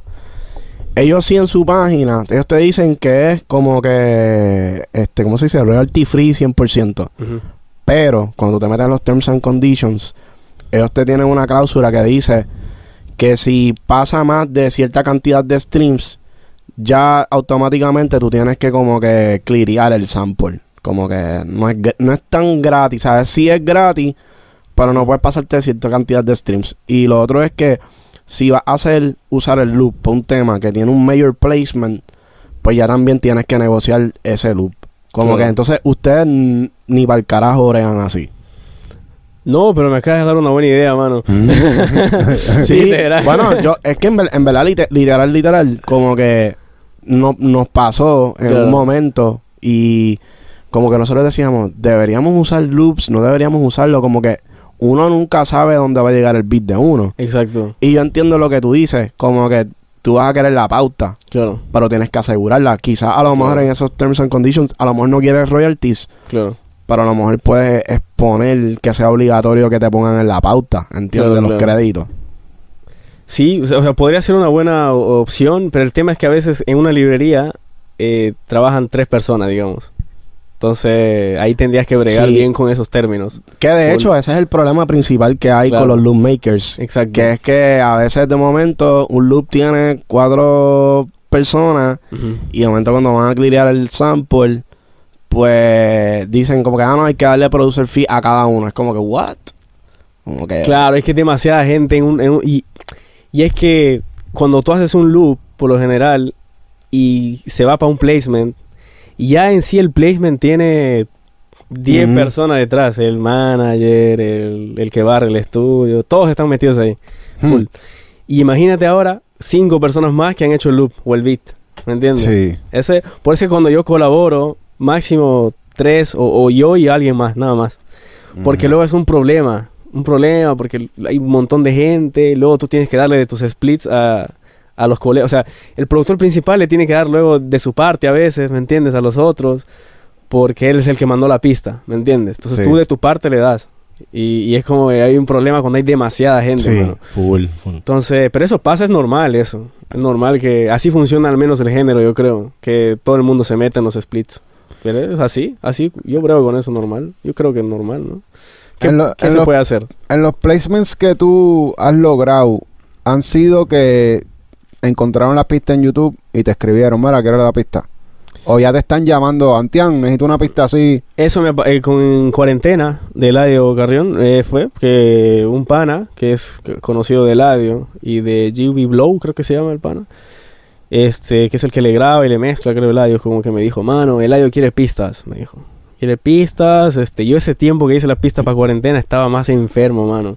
Sí. Estaba Con con, COVID. con COVID y tuve un dengue también. Ah, los dos cosas a la vez. Sí, mano, casi, me, ya. casi me voy, mano. Pero estaba en mi cuarto, no, no podía ir para el estudio por el tema del aire acondicionado y eso. Estaba en mi, mi habitación con el pianito ahí chiquito eh, y, la, y, la, y la laptop. Me puso los audífonos, ah, yo, dije, ah, voy a empezar a hacer una pista pensando en un flow reggaetón para el audio, dije, ¿no? Y hice una pistita bien simple, mano. Ten, ten, por el sonidito, así estaba más enfermo. Y tan, tan. Le mandé, pero yo decía, no lo van a coger para nada. Y le mandé así al, al pana. Y, y como dos meses después, el- eso es otro tema que a veces tú mandas y sale después de cuatro meses, mano. Por eso Mm. que dicen, no, hay que hacer cosas nuevas, que cosas, mano. Algo nuevo puede ser algo que, has- que ha estado hecho desde hace un año, mano. Full. Literal. Entonces, este, dos meses después, me escribe el pan y me dice, mira, mira, bro, este, el Ayo grabó con la pista, me dice, me lo mandó, me mandó el demo con mi pista. Yo mandé los stems, le hicieron un par de cosas y, y es- y de ahí, después de dos meses más, recién salió la canción. Ese, Wow. ese fue su primer placement. Eh, creo que el de Unisex con Dalex, que fue, ese sí fue también contacto directo con un colega mío con el que trabajo full, que es con mi hermano, el, el, el- pana, R. Cruz, que es un pana es compositor, que él ha tenido este, ya placement con Obi también, con, con un par de gente full, dura. Y el primer placement que tuve fue con él, con R. Cruz. Este, estábamos en, en Miami ahí en- con Gaby Morales, también no sé si lo, lo, lo conocen a Gaby. Sí. Gaby. Sabemos quién es, pero no lo conocemos en persona. Claro, el pana duro, le mete cabrón el, el pana. Bueno, él trabajaba con R. Cruz también. So, estábamos en Miami ahí en, en un hotel montando ahí con la laptop y hicimos par de, de temas. Y eso al final salió en el álbum de Dalex. Full. Y es que R. Cruz es pana de Dalex también. Como que la conexión se dio ahí, ¿me entiendes? So, ahí la cone siempre es como que con el, con el escritor, como que con el compositor. Ahí. Tú le envías la pista, pam, monta y ya él tiene su cone para mover el tema. O hacer la pista con él, ¿me entiendes? Y yo también he hecho melodías, he hecho en la voz, también un par de letras, pero como no es, no, no es como que lo que más full le- me gusta meterle, pues más la pista, pero sí he metido melodías también, ¿me entiendes? Y este, por ejemplo, en la pista de Lito de Jay Wheeler, eh, la melodía que él hace en el coro es la melodía que yo hice en la guitarra, en el beat. Oh. ¿Me entiendes? Y él usó mi melodía para hacer el coro. Pero es una melodía mía, ¿me entiendes? Ven acá, ok, Eso ok, es ok. importante Espérate, espérate, porque espérate. ahí, ahí hay... Sí, sí, yo sé, yo sé. ¿Cuánto, hay melodía. ¿Cuánto te dieron? Todavía está negociando ahí el split. Este, de hecho, uno de los panas declinó el, esto, esto se canceló el, y otra vez lo están reno- renegociando full.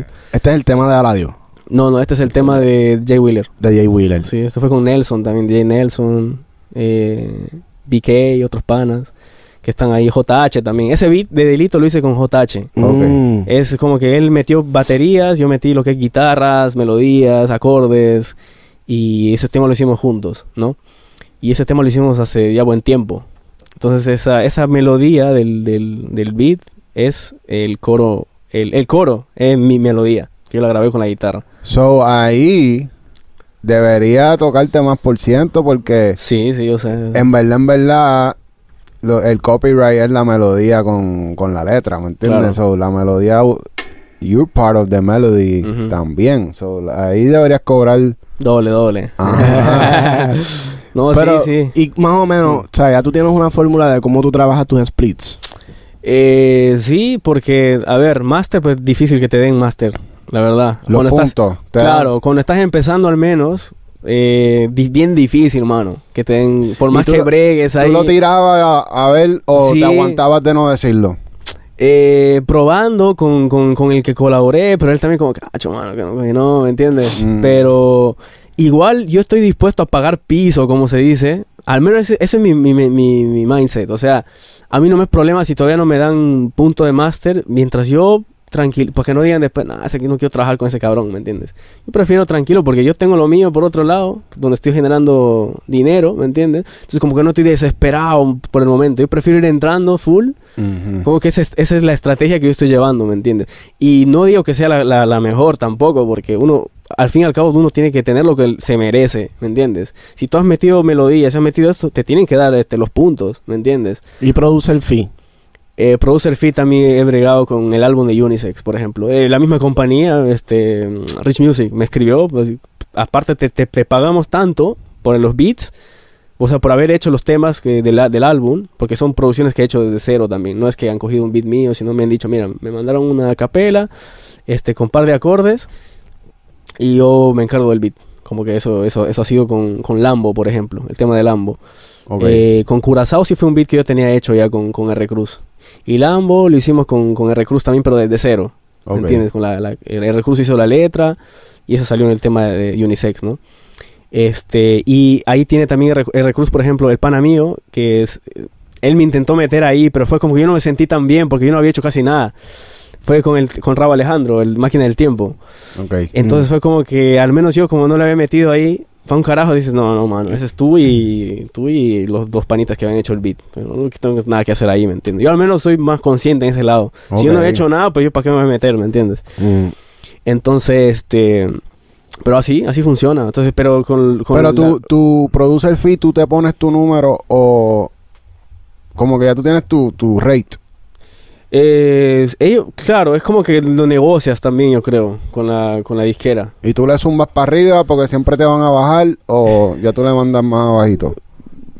Sí, o sea, a veces lo, lo sumo un poquito más por, por arriba, pero ellos como que a veces lo bajan un poco. Entonces yo digo, bueno, ya, lo tomamos. Con Steven fue que, por ejemplo, que el tema que hicimos, Poderes, hicimos y yo, dijimos, ya, un poquito, un poquito menos, que nos den, normal, bro. Y después estamos entrando a la vuelta, ¿me entiendes? Sí. Tampoco podemos ponernos tan, este, tan, este, heavy, tan agresivo, ¿no? que- So, si tú pides el producer fee y ellos te dicen, ah, no, no hay producer fee, tú, tú te tiras la de, ah, no, pues no sale el tema. No, la verdad que no. Yo al menos en la posición en la que estoy entrando a la vuelta, yo llevo dos años apenas haciendo, haciendo esto, eh, metido en la vuelta urbana y eso. Entonces yo no me puedo poner tampoco bien cabrón, ¿me entiendes? No, yo qué mano, no, ¿para qué? Yo, yo- yo respeto eso más bien. Mira, me están dando la oportunidad ir entrando, placement por aquí, placement por allá. Eh, acepto el, el, el- publisher, todo bien, compositor. Y ya, si me quieren dar puntos, chimba, puedo bregar ahí, pero si dicen, no, mano, no, se pudo.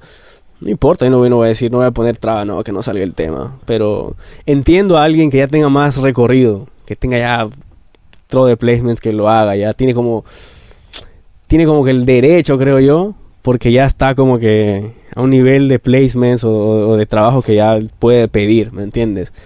Pero como yo estoy entrando a esta vuelta y me están dándolo, por ejemplo, tal productor o tal compositor, me, ah, hecho por aquí, por acá, y no me puedo poner tan cabrón tampoco, ¿me entiendes? ya. Al menos ese es mi, mi punto de vista, porque conozco colegas que les ha pasado que literal se han puesto cabroncitos, nunca más han vuelto a trabajar con nadie, nunca más les ha llamado nadie y, mano, es que es así, mano Hmm. Esa gente también cuida lo de ellos, ¿me entiendes? Entonces hay que ir poco a poco. Cuando tú ya ten- tengas un montón de trabajos hechos, tú ya te puedes poner un poquito cabrón ya, yo creo. Porque ya tienes, ya, Darte ya, tu puesto. ya estás puesto ya. Yo no- yo- ya no eres como que estás abajo, ¿me entiendes? Y aparte, como yo tengo lo mío full, bregando por ahí con la escuela online, con, lo- con la empresa de samples, con los beats eh, de YouTube y con el canal. Entonces, mano, que a mí no me va a afectar si por ahí no me dan un máster, no sé, por más que lo he pedido, si no se ha podido. A mí, al contrario, eso me, beneficia. ¿Por qué? Porque la gente, a veces los chamacos que te siguen piensan, mira, si tú no has tenido placements, entonces no eres duro. Eso, eso, Mm. eso, eso piensa la gente, Hmm. ¿entiendes? Entonces a mí me beneficia, por ejemplo, que, ah, pues no me dieron un máster, pero tengo un placement más. Entonces la gente dice, ah, yo, mira, Antian ha trabajado con tal persona, no le voy a comprar más librería, más cursos, ¿me entiendes? Sí. Por más que tú seas el más duro, ¿me entiendes? Un durísimo que le metas, le metas full. Si no tienes, si no has trabajado con alguien, entonces no eres nadie. Es el street credit. Tal cual, literal. Y, y un split para ti, si de momento tú hiciste la, pila- la pista solo, tú eres el único que va a hacer la pista, y de momento, pum, tienes un placement, ¿cuánto porcentaje tú estás esperando si tú hiciste la pista completa? La pista sola, pues hasta 30 me dieron. 30. Me, más, o sea, ¿Y eso está bien o eso está mal? Mm, como te digo, otra vez, en mi posición, está bien. Que, que estoy entrando a la vuelta. Pero ya si estuviera posicionado, yo creo que lo correcto sería 50 a veces. Si has hecho la pista entera. Porque la producción entera, las melodías a veces salen del beat, mano. claro. que, la- que el beat hace que el, el artista haga casi todo. O sea, el que le dé la musa y todo, es el beat. Entonces es como que un balance, ¿me entiendes? Lo correcto, hablando términos legales y, y- y objetivos, sería 50-50. Quien hace toda la pista, las melodías del, del beat y todo. Pero a la, al- eh, a la hora de la hora no es así, ¿no? Es diferente. Exacto. Y ahora que ya llevas dos años, ya tienes placements, eh, so me imagino que ya estás viendo regalías de temas con artistas que ya son grandes. ¿Era lo que tú esperabas? Eh, la verdad es que no, mano. O sea, yo antes pensaba, yo antes pensaba que era, ah, mira, este, si pegas un tema con tal, eh, uff, mano, te vas a hacer, vas a hacer de plata. Pero no es tan así. Porque viene un poco, demora, mano, eso demora full en llegar, ¿me entiendes? Y entonces, Sí, eso es como nueve meses, ¿verdad? Para un año por ahí. literal, bro. Y yo los placements los he tenido hace, un, hace menos de un año, los tres seguidos. Es un, en el año pasado fue que empezó recién lo de Eladio, Ujú. lo de Dalex, ahora lo de Jay Wheeler. Ahora se viene un par de temas también que, a ver, hasta que no salgan yo no puedo decir nada tampoco, porque están Ujú. casi seguros que, que van a Sí. salir, ¿no? Pero es como que seguir metiéndole, yo creo, hasta que puedas lograr fees más altos, porcentajes más altos y por fin tener puntos de máster también, por los, los puntos de, de- de la canción como tal. Pero es cuestión de seguir dándole, mano. O sea, Tú tienes una meta de llegar a, a poder tener masters que sean tuyos, o sea, tu single y tienes artistas invitados en, en tus temas. sí. Y- Esa o es sea, tu meta.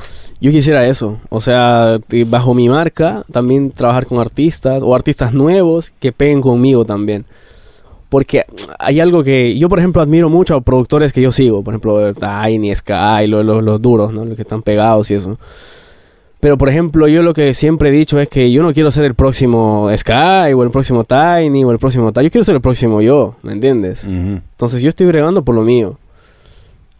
Trabajando sí full con colaboraciones y aprovechando las oportunidades y siendo bien agradecido también. Yo no, o sea, yo no puedo ser desagradecido con, con la gente que te da una oportunidad para meterte en un tema o qué sé yo. Uno tiene que ser agradecido porque pueden que no te den un carajo tampoco, ¿me entiendes? Entonces uno tiene que ser agradecido también. Estoy siendo bien agradecido, tranqui, metiéndome la vuelta, pero trabajando en lo mío también. Pero sí, lo que yo quisiera es tener un artista de la mano con el que uno chambee y, y pegue, ¿me entiendes? Porque, es lo tu sonido, porque ahí Claro. tú puedes moldear eh, al artista, tu sonido, las melodías, como que ahí tú puedes irte de cabeza con todo. Exacto. Tú puedes hacer ya más tu flow, ¿me entiendes? ¿Te gustaría que fuera un artista boricua, un artista peruano? Mano, de donde sea. Yo soy más del mundo. Pero yo, por ejemplo, a Puerto Rico lo respeto demasiado porque obviamente el género es de acá, ¿me entiendes? El género nació acá. Que en otras partes también esté sonando, por ejemplo, Colombia, está Fate, este, Carol G.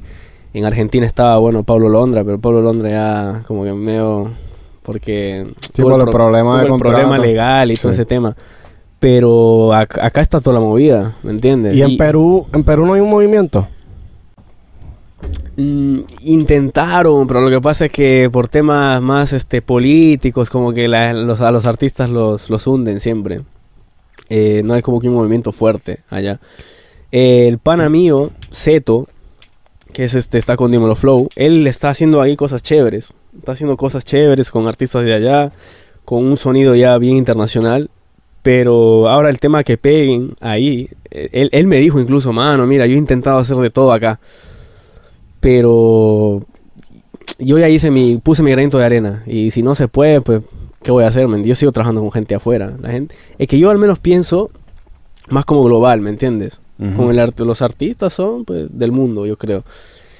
Y si un español, si un boricua, si un colombiano, pues quiere trabajar, pues a darle, ¿me entiendes? No importa dónde sea, pero siempre igual yo respeto, yo he respetado el, el género porque es de acá, ¿me Los entiendes? peruanos siempre han estado bien duros en la música. Sí, sí. Es como que, por lo menos la cepa de salsero, cuando, cuando la salsa nació y de momento se regó por todo el mundo, como que siento que Colombia y Perú siempre han sido esos países que, que cogen los ritmos de, de aquí y los llevan a otro lado y los internacionalizan. Como que, ¿tú crees que, porque ya estoy viendo que hay varios youtubers, productores, ¿tú crees que va a venir una ola bien grande también de productores de Perú?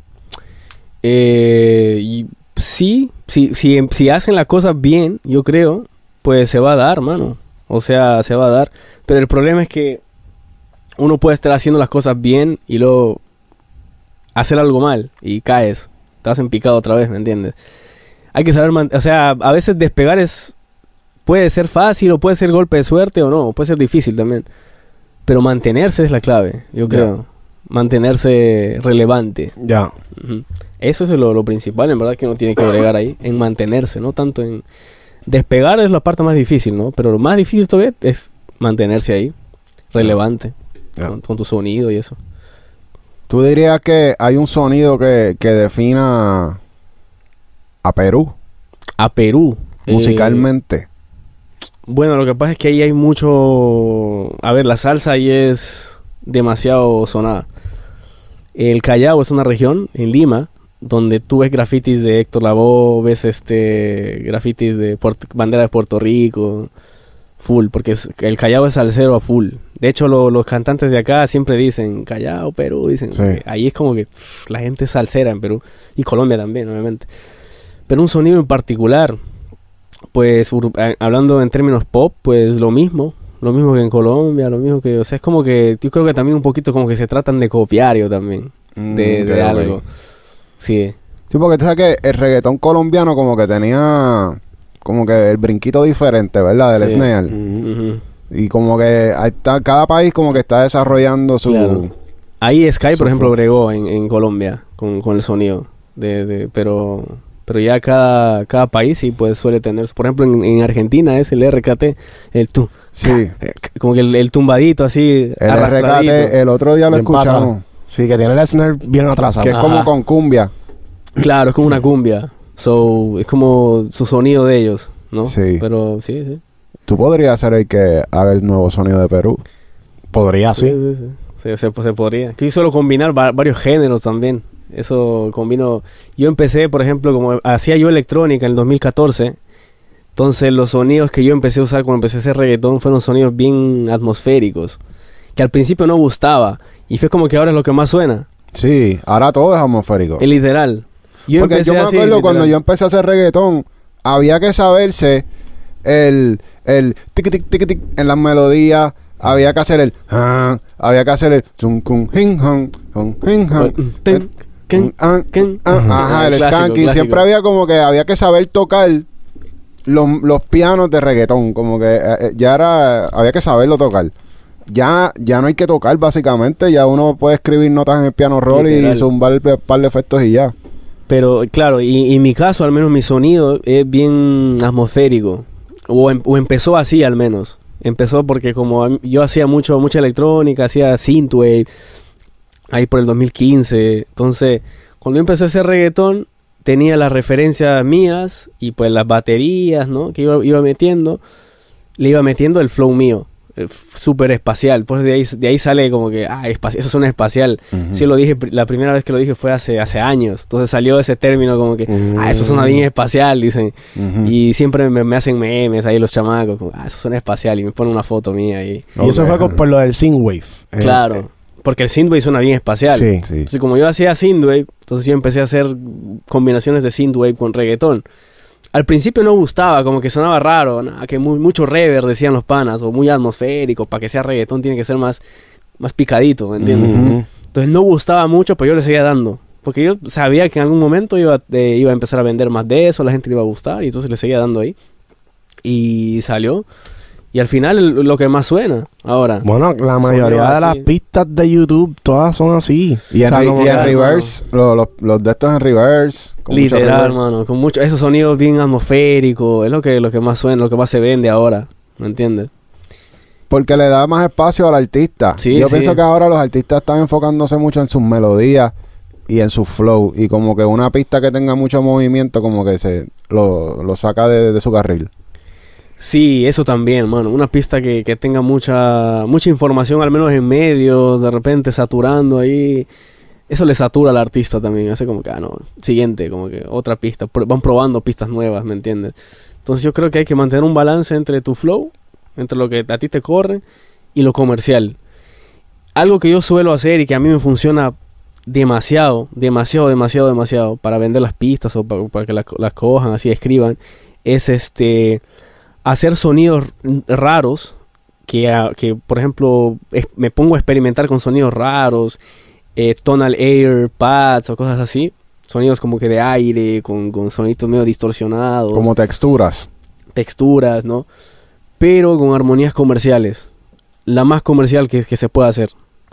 Eh, la armonía comercial la progresión super comercial pero los sonidos ex- medio extraños como para que llamen la atención y también por otro lado hago pistas súper, súper simples. El skanking. kin, ¿quién? No, pero con el bajito, tum, pa, que le responde, Ujú. par de patsitos y par de vocal shows también, que eso es lo que brega también bastante, lo- los vocals así Sí. pichados para arriba o para abajo, con el autotune y el, el Valhalla ahí en el, en el canal ahí full, y el Kickstar. Ujú. Eso es clave, el Kickstar es básico. Sí, hacer el sidechain. Claro, para hacer sides. Porque antes, bueno, se, se hacía con compresión y eso, pero el verdad el Kickstar brega full. Y ya es más, eh, yo creo que el Kickstar ya es más un, un color que le da el sintetizador.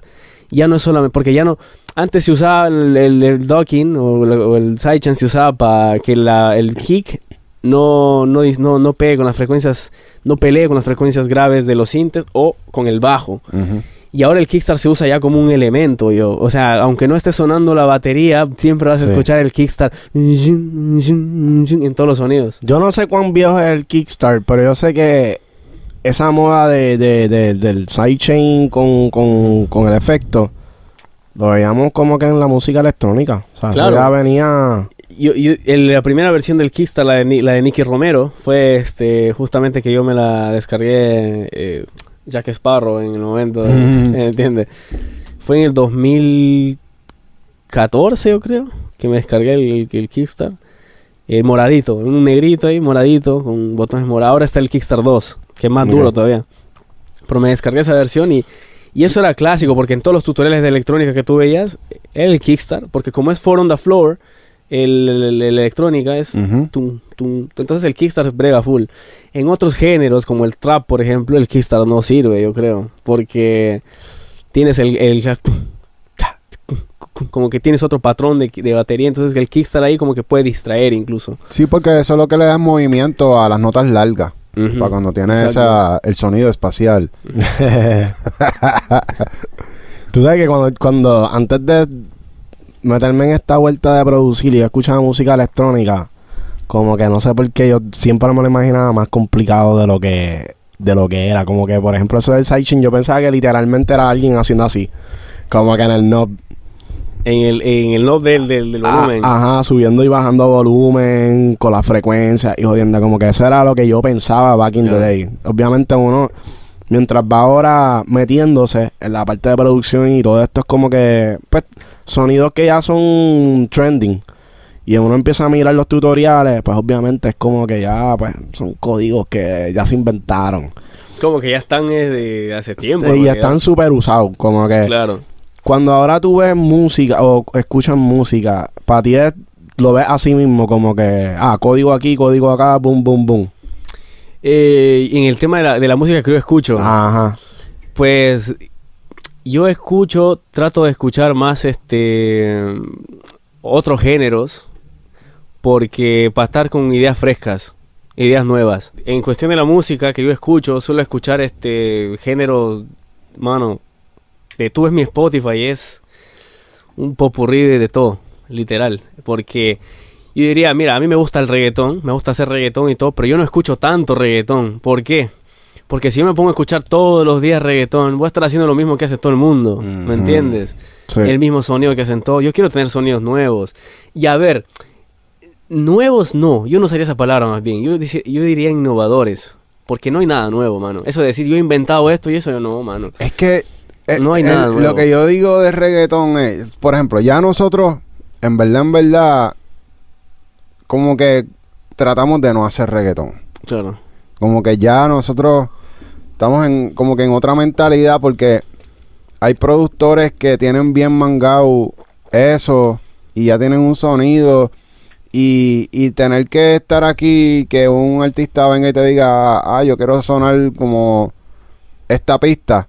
Es como que, no, pues Claro, no. busca ese productor. Busca ese productor. Que- que vamos a hacer algo Exacto. diferente, ¿me Ujú. entiendes? Sí, So, sí. tratamos de, de no hacer reggaetón para eso mismo, porque ya todo el mundo viene con una referencia a la hora de hacer reggaetón. Yo quiero sonar así, quiero una canción como esta.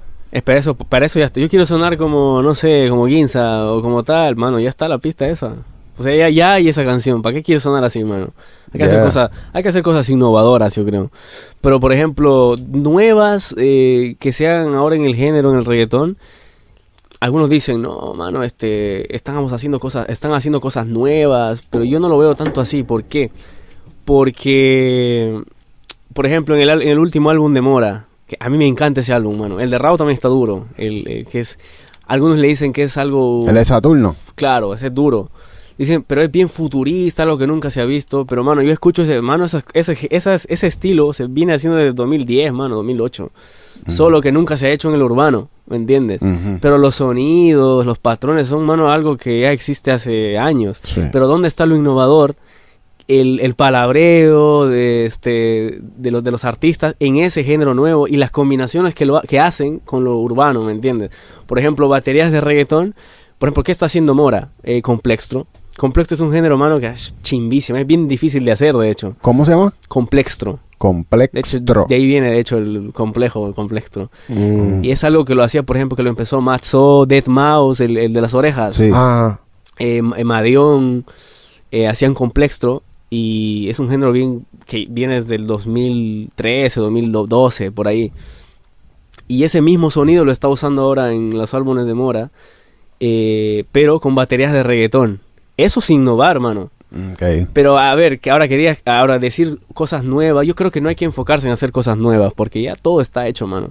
Tú hay que- yo creo que hay que agarrar de todos lados y hacer algo innovador, pero tampoco pasarse de la raya, porque ya te pones a hacer cosas ya que el artista va a decir "Ah, demasiado, muy y, si, y saturado. si no usan las baterías de reggaetón, pues no es reggaetón, ¿verdad? La línea es bien delgada. ¿Qué es reggaetón y qué no es reggaetón? El dembow, el, el tuc, tuc. Entonces es, es bien delgada, por ejemplo, la línea ahí. O que tú le metas baterías de synthwave, taca, tucu, tucu, y en la mitad le metas reggaetón. ¿Qué, qué género es entonces eso? ¿Me entiendes? En verdad yo pienso que ya estamos llegando a un, a un punto donde los géneros pues, probablemente se van a desaparecer. O sea, van a existir los nombres para clasificarlos, pero la gente no va a estar tan pendiente a eso. Porque ya como, como dijo Solo, como que ya hay un montón de reggaeton. O sea, es Exacto. como que la gente va a querer empezar a experimentar otros ritmos, pues obviamente para pues, traer ideas nuevas. Porque Claro. todavía no se han hecho un montón de otros géneros Claro. con, con, con la vuelta de Urbano, por ejemplo. Algo que vimos en la pandemia fue los Rivera Destino. No sé si sabes quiénes son. Sí, sí, sí, sí. Esa gente- lo bol- los boleros. Lo de los boleros. Sí, sí, sí. Los boleros estaban muertos hace años y esta gente vino y dijo, pues vamos a hacer algo, vamos a hacer una canción de Bad Bunny en bolero. Y fue fucking genio. Y, y Bad Bunny sacó un tema con ellos, Y- el del Día del Padre. Muy duro. Y muy duro el tema. Muy duro. Y ahora Bonito, está cabrón porque esa gente tiene sus guisos y van y hacen su tour haciendo boleros, pero urbanos. Urbano. O sea, sí, ya sí. se abrió una nueva rama para tu poder guisar. Otra, claro, otra oportunidad Ya. para bregar ahí. Sí, full. Entonces yo creo que también va por ahí la cosa. O sea, hacer reggaetón está chimba. Está bueno, porque es, es el vacilón, la- los paris siempre van a tener Ya. reggaetón. No, es que vaya a morir el género, porque en una discoteca no vas a poner... Una discoteca donde la gente quiere ir a, a bailar así full. Exacto. Un bolero como que no va a mover a nadie, ¿me entiendes? Entonces como que el, el, el reggaetón va a seguir, yo creo, bregando ahí full. O, por ejemplo, pueden abrirse nuevas ramas, por ejemplo, EDM, lo que está sonando ahora, que es, por ejemplo, Quevedo con el EDM. Ahí pueden decir El los... For on the Floor, yo creo que es algo full. que ahora mismo todo el mundo, Sí. y el up tempo, todo el mundo está tirando más para arriba en los tempos, por lo menos en la nueva. Aquí en la discoteca, eh, ya como que, o sea, sí reggaetón está, pero si tú vas a una discoteca, por NM. ejemplo, la, la- eh, sí. Es como que es un flow medio reggaetón con, con EDM, porque es un on the floor, pero a veces le meten Pero el tacusta. Ajá, Sí. sí. sí, sí, he visto eso, he visto eso bastante. Y el dembow dominicano también. Ah, ese Sí. también está pegando duro, el, Sí. el dembow dominicano. ¿Te has puesto a experimentar con el dembow? Nunca he hecho dembow. He, he dicho siempre en el canal, mano, vamos a hacer dembow. Y siempre me dicen, ah, Tian, haz un dembow dominicano, haz un dembow. Pero no lo he hecho, mano. Yo creo que voy a, voy a hacer uno. A nosotros nos dijeron el otro día un código que es que los bajos tienen que estar desafinados. En el, Que no te el puede importar, básicamente. Ajá, que es more acerca del feeling que te da, no de, de, como tono. que algo que hace el dembow dembow es que no suena perfecto. Claro, a- aparte lo que he visto en el dembow es que es bien straight, es bien de corrido. Es, Son muchos ruidos. es así. No hay como tantas paraditas, un- como el reggaetón. Sí, esto Pa. es para arriba. Y otra vez entra, es como el dembow es bien de no la frente. puedes, sí, no la puedes dejar caer. No, no, no desaceleras nunca, ¿me Sí. entiendes? Eso es lo que le da el toque al dembow, yo, yo creo. Sí. Pero así de, poder- de haber hecho un dembow una pista, todavía, todavía no he hecho. Dembow Synthwave. Hacho, mano. Ia. Diablo. Ah, bueno, vamos a encerrarlo ahorita, a ver, a lo mejor eso es lo que viene. Sería Dembow cabrón. wow. Mano. hay cosas que es mejor no, no hacer, mano. No. no, pero podría bregar, mano. ¿ah? Pero ¿Quién es que el dembow es un género bien orgánico, yo creo. Que tiene sonidos bien afro-orgánicos. Y el cinto es un género bien digital, ¿me entiendes? Entonces como que podría funcionar, como que a veces también puede que no. Pero siempre se prueba, ¿me entiendes? Sí, hay que ver, hay que ver se qué prueba, sale. que sale. Bueno, es full. ¿Y el jersey? ¿Lo has escuchado? Jersey Club. Sí, sí, sí. El... tu. Ajá. Sí, sí, sí, Eso sí. por ahí también viene fuerte.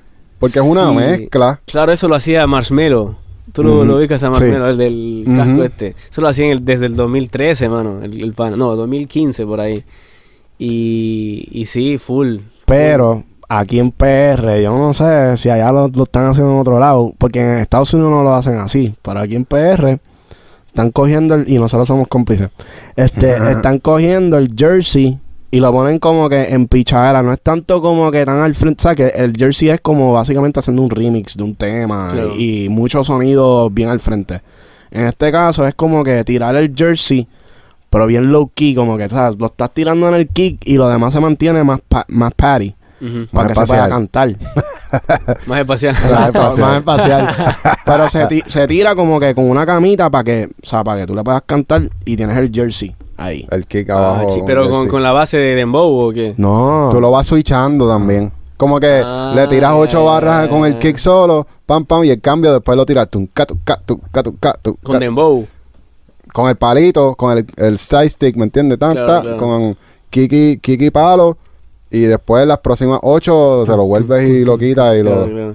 So, vas jugando entre las dos cosas. Esa es cuestión de probar también eso. O, o con el funk brasilero también, mano. También, eso está pegando. Eso está pegando full. Eso está bueno. Todavía yo no le he mangado eh, el brinco del snare porque yo me he dado cuenta que, que es diferente, ¿no? No está cuadrado. El, el brinco del, funk del funk, ajá. brasilero. En el snare Ajá. Es como que medio raro. Es bien eh, Como arrastradito para adelante y para atrás. Yo prefiero tocarlo y sin cuantizar. ¿Verdad? Sí, man, es que hay... No tiene que cuantizar todo siempre, ¿entiendes? Al menos en, en el reggaetón sí se puede cuantizar kick y kick y snare. Pero los hi-hats, hay veces que chimba dejarlo, tocar, tocarlo. Y dejarlo corridito un poquito por acá, un poquito por allá. O cuantizarlo en 70%, ¿me entiendes? Y eso pega full, suena más orgánico, mano. Pero el kick y el snare sí. En el afro, eh, a mí me gusta incluso el kick y el snare. ah, eh, el snare más que el kick, hacerlo más como... Flam, más flam. Exacto, como que más corridito para atrás, para adelante, eso suena duro, bien orgánico. Sí. Y en el funk brasilero full, eso suena full, así. O sea, tocadito, nada más. El. Y eso, es más, hay un truco que yo lo aprendí de Dicap eh, y de eh, Timbaland, que es con el celular o con el mismo micro en el estudio, coges el micro, abres un canal, pones el metrónomo y, por ejemplo, quieres hacer una secuencia, digamos, de funk, ¿no? De funk brasilero. Entonces, una cl- clavecilla ahí dura agarras tú mismo con, con la voz y haces la batería en el, en el canal, pones el metrónomo, un, dos, tres, va, y, tú mismo lo haces, pum, ca, ca, chicum, ca, chicucum, ca, ca, Ujú. y luego agarras esa pista, lo, la cortas en un loop y lo empiezas a poner baterías por debajo, exactamente cuadradas así. Y eso, así se hace el funk, mano. Así se hace el Eso funk. está cabrón, espérate. Eso está cabrón. Código, Sí. código. Tú usas... ¿Qué computadora tú usas? Yo uso MacBook. Ahora, cuando viajo, pues uso más la MacBook, la MacBook Pro. ¿Por qué? Eh, uso Windows también. En el estudio tengo una PC ahí, una torre gamer con luces y todo el tema. Pero la verdad, la verdad, prefiero usar más Mac. Es Eh, más estable. Es más estable en el audio. Tienes lo que es el core audio. Y yo sé que me va, y yo sé que me va a decir, no, Windows es mejor. Y no es que sea mejor Windows. Eh, ambos son buenos, mano. Pero Mac tiene el engine del core audio. El core audio funciona de forma nativa en Mac. Y eso hace que sea mucho más estable en temas de audio, trabajar audio, el sample rate, el bitrate, todo es más estable. No hay tantos este, eh, crasheos en el, en el DAO y eso. En cambio en Windows tienes un tercero, que es el ASIO for All, para poder trabajar bien, ¿me entiendes? Todo pasa por el ASIO. Entonces ya ahí tienes un tercero que está haciendo una... está triangulando ahí, ¿me entiendes? En cambio en Mac es más simple, tienes el core y por eso la latencia en Mac es... Puedes tener una Mac viejita y la latencia es menos en Mac.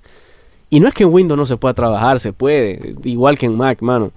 Pero yo prefiero la estabilidad de Mac, aunque use los dos, ¿me entiendes? Pero eh, yo antes tenía la MacBook, la que tiene el touch arriba, esa era una i9, la que yo tenía. eh, pero luego me cambié a la M1, la M1, M1, sí, Max. eh, Y, no- y- y notas la diferencia. Ah, mano, sí, full demasiado. Yo streameo en la Mac. Streameo, mezclo What? proyectos, grabo. Streameo con, en 4K en la MacBook y ni se peta. What? Es que también me compré la... la le, le metí los specs a tope. A tope, a tope. ¿Cuánto de RAM? Tiene 64 de RAM. Uh, o sea, lo máximo que lo se le puede poner. No Sí. se le puede poner más de eso. Y la tarjeta gráfica es- está a otro nivel. Es la, el mismo procesador, el M1. Es ya la tarjeta también. Ah, esa es la tarjeta gráfica. en las M1 es la misma tarjeta gráfica. Uh. Porque nosotros, tú sabes que el evento de los Smash Battles, que son este viernes, para que sepan, Corillo, que Oye. Tarantian, que Antian va a ser el invitado especial en la batalla de los Beatmakers. ya. Pues nosotros vamos a estar en el ganador, se va a ganar una computadora MacBook Pro, pero la M2. La M2, la Air o la normal. La MacBook La Pro MacBook Pro. normal. 13 Pero la, pulgadas. la 2. M2. duro, sí. duro. M2, sí. Es mejor ese procesador que el, que el Intel, la verdad. El Intel ya como que... El, el- el único problema de las M2 que existía antes era que... O las M1 o las M2 era el tema de la compatibilidad con los plugins y eso. Pero ahora ya hay todo para M1, mano. Todo, o sea, ya todo. Mm, espérate tiempo, esto es importante. Eso es bueno saberlo. So, cada vez que hay un upgrade en la tarjeta, puede ser que a lo mejor los plugins no estén adaptados para esa tarjeta. Y- So, la M2 puede tener problemas. No, la M2 no, porque es la misma interfaz, eh, es la misma, la misma arquitectura de la, M, de la M2 es similar a la M1. Ok, O sea, no va a haber problemas, ¿me entiendes? ya. La Fue, mía, fue en eh, el cambio de Intel. Claro, en el cambio de Intel es que hubo un montón de problemas que no corrían, pero Mac te dio la opción de o abrir, abrirlo con Rosetta. Rosetta Mm. es eh, como un... que puedes correr plugins y programas de Intel en la M1, ¿me entiendes? Te da la opción, de hecho, de abrir el programa en Rosetta o nativo en, M- en M1, pero la diferencia, mano, es Wow. brutal. Es que el, el procesamiento, el OBS que yo tengo. Yo, por ejemplo, tengo un iPad también que lo uso como. Como yo streameo también cuando viajo. Uso el iPad para co- como doble pantalla. Ok. El sidecar que tiene el, el- la Mac es como chimba por Wi-Fi y todo, pero mejor yo por cable lo conecto a un- una app que me compré que se llama Duet. Y eso lo uso como segundo monitor, lo pongo en 4K también. Ahí pongo el OBS, el chat, y en la, en la Mac yo puedo estar así, bregando en el Ableton mientras estoy este, streameando en Twitch. Y mano, eh, o sea, esa no se peta ni por nada. Estoy abriendo Serum, Diva, mientras streameo en 2K o qué sé yo. Wow. Y corre full la M1. Y que tengo la M1 Max también. Está la M1, la M1 Pro y la M1 Max, que es la última. Diablo, ¿y ¿cuánto te costó esa compu? Esa me costó 5 mil y pico dólares. Taqui. Sí, mano. Para ch, es una máquina, es una, eso, vuela. ma- Mano, eso vuela, mano. Eso, y, y te va a durar. No es que se te va me a va a durar. sí. Sí. sí, Y en las MacBook, que en las, es que yo me compré la más grande, ¿no? porque hay la más pequeñita también. En la más grande todavía no, no hay M2. No, no, Ah, no, no han hay salido. M2. Es en las chiquitas la que salió Sí, la M2. Se supone que iba a salir este mes y no salió. No, no, no salió. Wow. Sí.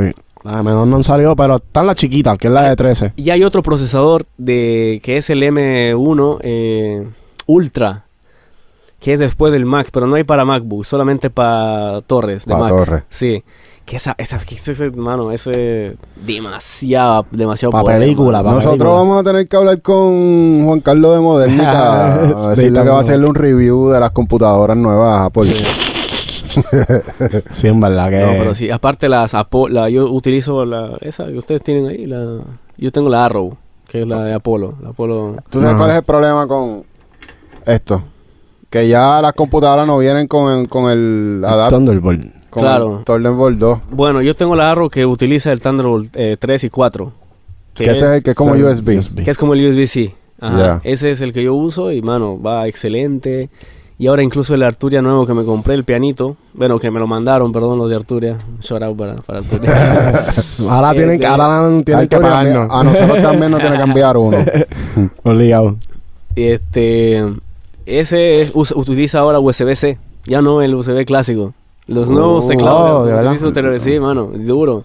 Y es bien duro, funciona bien y todo. Oye, ¿a ti te pasa que lo- los MIDI controllers se les dañan los, los wheels? Y empiezan a tirar notas y se le bajan las octavas. y- ¿No te ha pasado? A mí nunca me ha pasado, la verdad. Pero el teclado, el chiquito que yo tengo, es que, el- es que yo nunca lo muevo al, al del estudio. Entonces, como no lo muevo, lo dejo ahí. Y, y ahí como que no, no se me dañan, ¿no? Al menos con Arturia nunca he tenido problemas de eso. Pero sí he, he escuchado que otras marcas, como por ejemplo, este, M Audio, eh, no, el, el gris, es un gris, creo que es M Audio, ¿no? El Axiom, sí, de, Ah, de que se les ha dañado el, el Akai, también el chiquito, que se le daña el esto, o se le rompen las teclas. Al menos a mí, la- los Arturias, y no, y no es porque ellos me, me- me dan los teclados y eso, sino realmente yo he tenido otros. Pero el que nunca se me ha dañado son los de Arturia, literal. What? Nunca se me han dañado los de Arturia y de hecho yo tengo, creo que todos los productos de Arturia, mano. Eh, tengo, los, el, tengo el Essential, que es grande. Tengo el Pro también, que es uno grande, que tiene más pads y la sensibilidad es durísima, mano. Como un Nord, Nordlit, ¿tú Ujú. lo ubicas? los rojos. Ya. Sí. Es durísima la sensibilidad. Y los chiquitos, pues no tienen el wheel, es como touch, ¿me entiendes? Ok. Entonces eso no se va a malograr, mano. Entonces, y lo y funciona bien. Entonces a mí me funcionan los, los de Arturia full. He probado otros, pero para viajar a mí me gusta. Y aparte el nuevo tiene... Cuando tú apretas eh, Shift, ya puedes transportar por semitonos, el chiquito. Uh, Ese es duro, Por semitono. por semitonos. Eso y- no lo hace ninguno por No, ahí, ¿el ¿verdad? qué? ¿El Siempre qué? es un tono completo. ¿El qué? El octava dices. Ah, ¿Qué lo estaba. Tú dices que... No entendí. ¿Qué es lo que tú dices? Que lo- los teclados chiquitos, eh, los grandes pues por semitonos sí se pueden mover normal. Pero los chiquitos, por lo general, todos eh, de todas las marcas se mueven en octavas. Mm, sí. Pero el nuevo de Arturia se mueve en semitonos. Oh, apretas duro. Shift Que y puedes puedes- transportar. Mano, eso a mí me sirve full porque como yo le meto allá al piano full, entonces yo no tengo que yo no me tengo que regir a una tonalidad, sino le puedo exportar ahí para, para pues, por ejemplo, si estoy en sol menor y, y para tener más espacio lo, lo tengo que transportar a do menor, pues lo transporto ahí nomás, le subo 5 semitonos, 6, 7 semitonos y estoy en sol. ¿Me entiendes? Y usualmente tú cuando vas a, a tocar, como que... Porque, ¿sabes? Que a veces uno... El cerebro de uno ya está como, como, como ala- alambrado. Y más o menos uno sabe cuáles son las tendencias de uno a tirar acordes. Este... Estaba escuchando eso que tú dices de, de pues que obviamente pues eres pianista y, y lo pones en unos tonos y tú lo que haces es moverlo. Eso no, no te limita la creatividad a tú tener que obligarte a buscar otros tonos para encontrar nuevos colores. Eh, limitar la creatividad. Sí, dices. sí, como que, ¿sabes? Que a veces uno tira los mismos acordes. Pero a veces, cuando uno empieza a experimentar tonalidades que no son las que uno está acostumbrado a tirar, como que sin querer salen colores nuevos, porque pues, obviamente uno, qué sé yo, no es tan diestro en el piano. Eh, hay tonalidades que son un poco más cómodas. Eso no te limita como que al tú no cambiarlo de tono y como que siempre usar más o menos la misma escala. Eh, no, porque al fin y al cabo yo termino, o sea, o sea, yo en verdad más que teoría, por más que yo he estudiado teoría, piano, yo más que teoría uso oído, mano. Si a mí me suena bien algo, ahí brego, mano. Porque yo creo que de eso se trata al final. Por ejemplo, bueno, me dicen, hay, hay teóricos, o un pianista, por lo general, yo no me incluyo ahí, pero a otros músicos te van a decir, no, que la teoría, que no sé qué. Pero, mano, Ray Charles era ciego, mano. Él no sabía Ajá. teoría y mira aquí en el pana le metía full, vendía al jazz, o sea, al, al- al Full. funk. Entonces no se trata de saber o no teoría. Se trata de, saber, de, de tener musicalidad más que teoría. La musicalidad es más importante que saber teoría al fin- a la hora del juego, ¿me entiendes? Porque tú puedes saber toda la teoría del mundo, mano. Toda la armonía, que es una tensión, que es una oncena, una oncena aumentada, que es una novena. Yo uso muchas novenas, por ejemplo, demasiadas novenas, que son segundas pero octava más arriba. Eh, y ese, ese color es lo que yo trato de, de, de, de bregar siempre. No es tanto la progresión, mano. Hay otro código ahí. No es tanto el acorde, porque los acordes ya, ya existen. Ya existe el 251, el, el, el, el 671. Ya existen. Esas, las progresiones ya están ahí. Pero donde uno tiene que empezar a bregar y a meterle full es con las tensiones, mano. Que son, por ejemplo, la triada clásica es eh, la primera, tercera y la quinta. La triada, normal, ¿verdad? El acorde normal. Pero donde tú vas a diferenciarte, tener un color nuevo es en el voicing que tú uses. Y esas son las inversiones de los acordes. Por ejemplo, tienes un do menor, que es do, mi bemol y sol. Ya. Eso es la básica. Pero tú puedes ponerle una séptima, que es un si bemol, y más la novena, que es el re, que es la octava del re, pero en la, en la octava. Ya tienes un color diferente, mano, ahí. Y el bajo en do otra vez, para recalcar que es un do menor, Ya. y no un sol. Un sol menor, ¿me entiendes? Porque tienen notas similares. Mano, ahí estás diferenciándote full. Porque la mayoría está haciendo las, las triadas, triadas básicas. Pero si tú cambias el voicing, ahora tienes el do, mi bemol, sol, si bemol y el re, que ya es un, eso sería un do menor 7 con novena, at 9, así se dice en el jazz se usa mucho, ¿no? Eh, y si tú cambias de voicing ahora eso, a ese re lo pasas para abajo, a ese sol lo pasas para una octava más y luego el bajo lo pones más abajo todavía, vale la redundancia. Mano, tienes un color ahí demasiado. Tienes un acorde abierto, mano. Y ya no necesitas usar más sintes. Ya con un solo sinte llenaste un montón. El beat se mantiene simple, único, porque has usado tensiones diferentes. Ya no necesitas agregar cosas por aquí, por allá, que hotel bajo, que no. Simplecito, pero con voicings abiertos. Sí, porque estás cubriendo diferentes frecuencias. Exacto. Eso es. Eso es un- Para de la voy a tirar una. Tú sabes que. Nosotros no, no tenemos la experiencia de tener tantos músicos, como que son bien pocos los músicos que llegan aquí. Claro, claro. Y siempre tratamos de sacar códigos de esa área por eso mismo, porque no Sí, todo el mundo puede hablar de estas cosas de tensiones y todo Claro. eso. Este. Raúl Alejandro es uno de los que se pasa usando siempre la novena en todas sus canciones. Claro. Ya eso es como que algo que, pues, eso es parte del sonido de él. Em, ¿Cuál tú dirías que sería, ya lo es que no sé, te gusta experimentar con colores siempre? Eso de las tensiones siempre ha sido algo que tú pones en tu música. Claro, como yo vengo del piano clásico y del jazz también, y he tocado jazz, en la universidad empecé a tocar jazz, eh, ahí se usa mucho lo que es la tensión.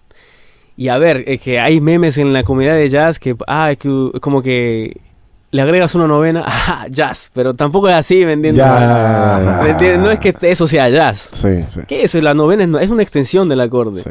Algo que tú podrías llamar más jazz y experimental podría ser una oncena aumentada. Pero eso que sea cantable en, en urbano o en pop, no todo, se- que hay, se puede hacer todo, pero no todo se debe, ¿me entiendes? Ya. Entonces tú puedes meterle una oncena aumentada a algo, pero mano, va a sonar raro, ¿me entiendes? En, en cantado, porque van a chocar ahí tensiones con la voz y el artista va a ser como que carajo es esto, mano, ¿me entiendes? No, esto no funciona. En cambio, si tú nada más agregas las extensiones comunes del acorde, que son séptimas y novenas, esa es la clave, mano. Séptimas y novenas, jugar ahí. Y no todos los acordes van, van, van a quedarle bien las novenas o las séptimas. Es jugar ahí, ir probando, ¿me entiendes? La séptima, pues, la séptima nota del acorde, por ejemplo, de un do es el si, ¿me entiendes? De un sol es el fa. Jugar ahí y, y bregar dentro de la escala. Y ahora, mano, con las herramientas que hay en los DAWs, por ejemplo, en el Ableton tienes la opción Scale, que solo te pinta las notas que están dentro de la escala y, y tú vas jugando con el piano roll ahí. Ni siquiera tienes que saber tocar piano ya, mano. Sí. Ya te las dan. Te las dan, pero ya vas, a- vas, vas a ser tú quien le dé la musicalidad a eso. Porque la gente también piensa, no, mano, que en el DAW está... No, tampoco es así, ¿me entiendes? Tú tienes que tener el oído para hacer que algo suene bien. Y tú lo usas, tú lo usas. O sea, tú que sabes piano, Ajá. usas el scale. Sí, mano. Porque a veces, ni siquiera- o sea, a veces me da pereza, eh, estás tocando el pianito y más, quiero hacer unas melodías medio raras y a veces que no se pueden tocar ni siquiera en el piano. Unos, este, arps, fast arps, que son como cositas así rápidas. Ah, Entonces, mano, hacerlo eso en el piano pa- no tiene sentido, mano. ¿Me entiendes?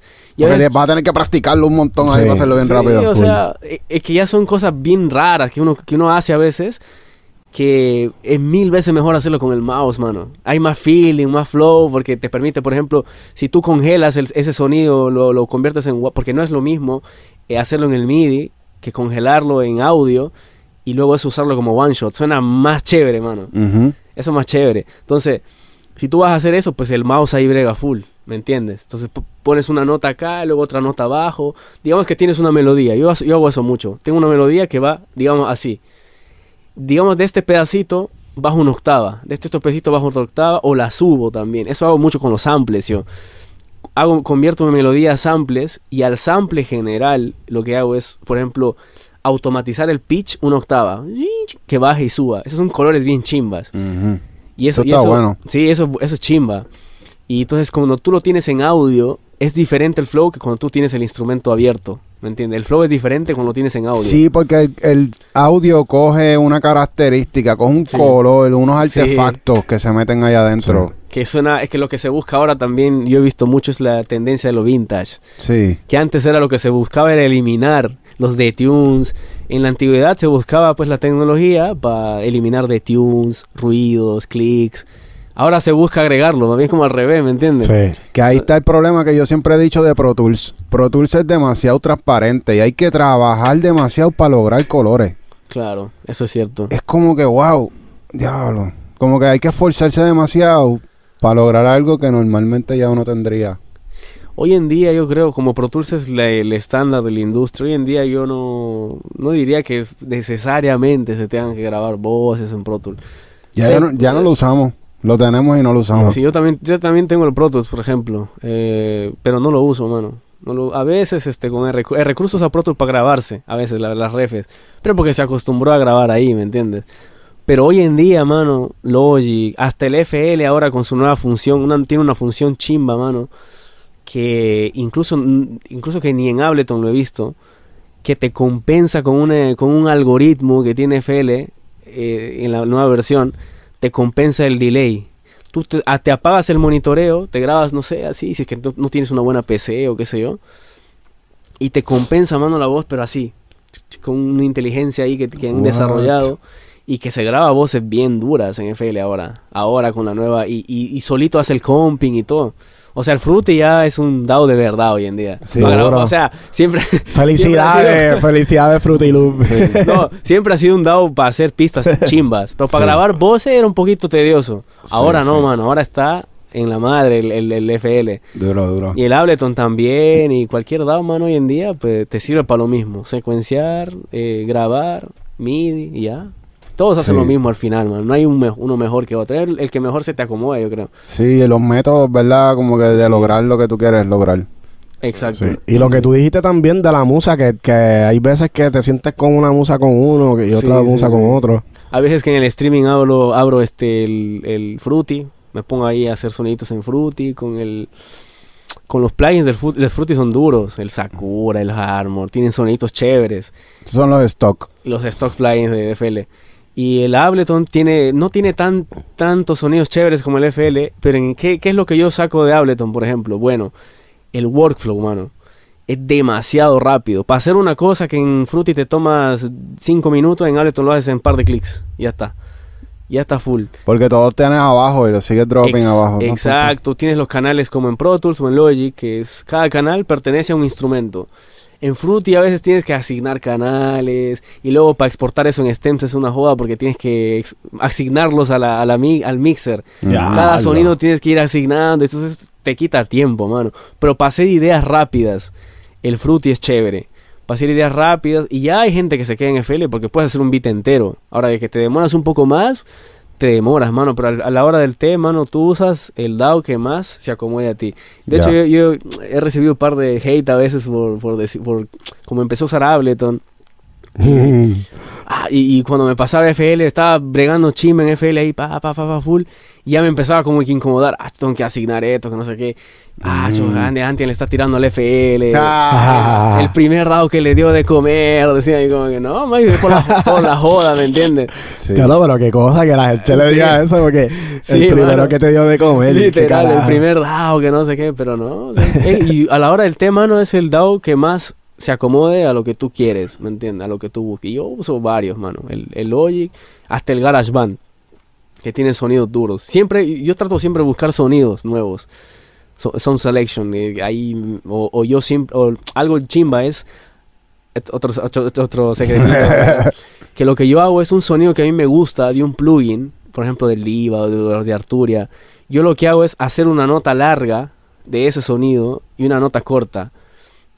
Eh, y a eso lo que hago es congelarlo en one shot y mandarlo al simpler del Ableton. O en FL tienes el sampler también para ponerlo ahí.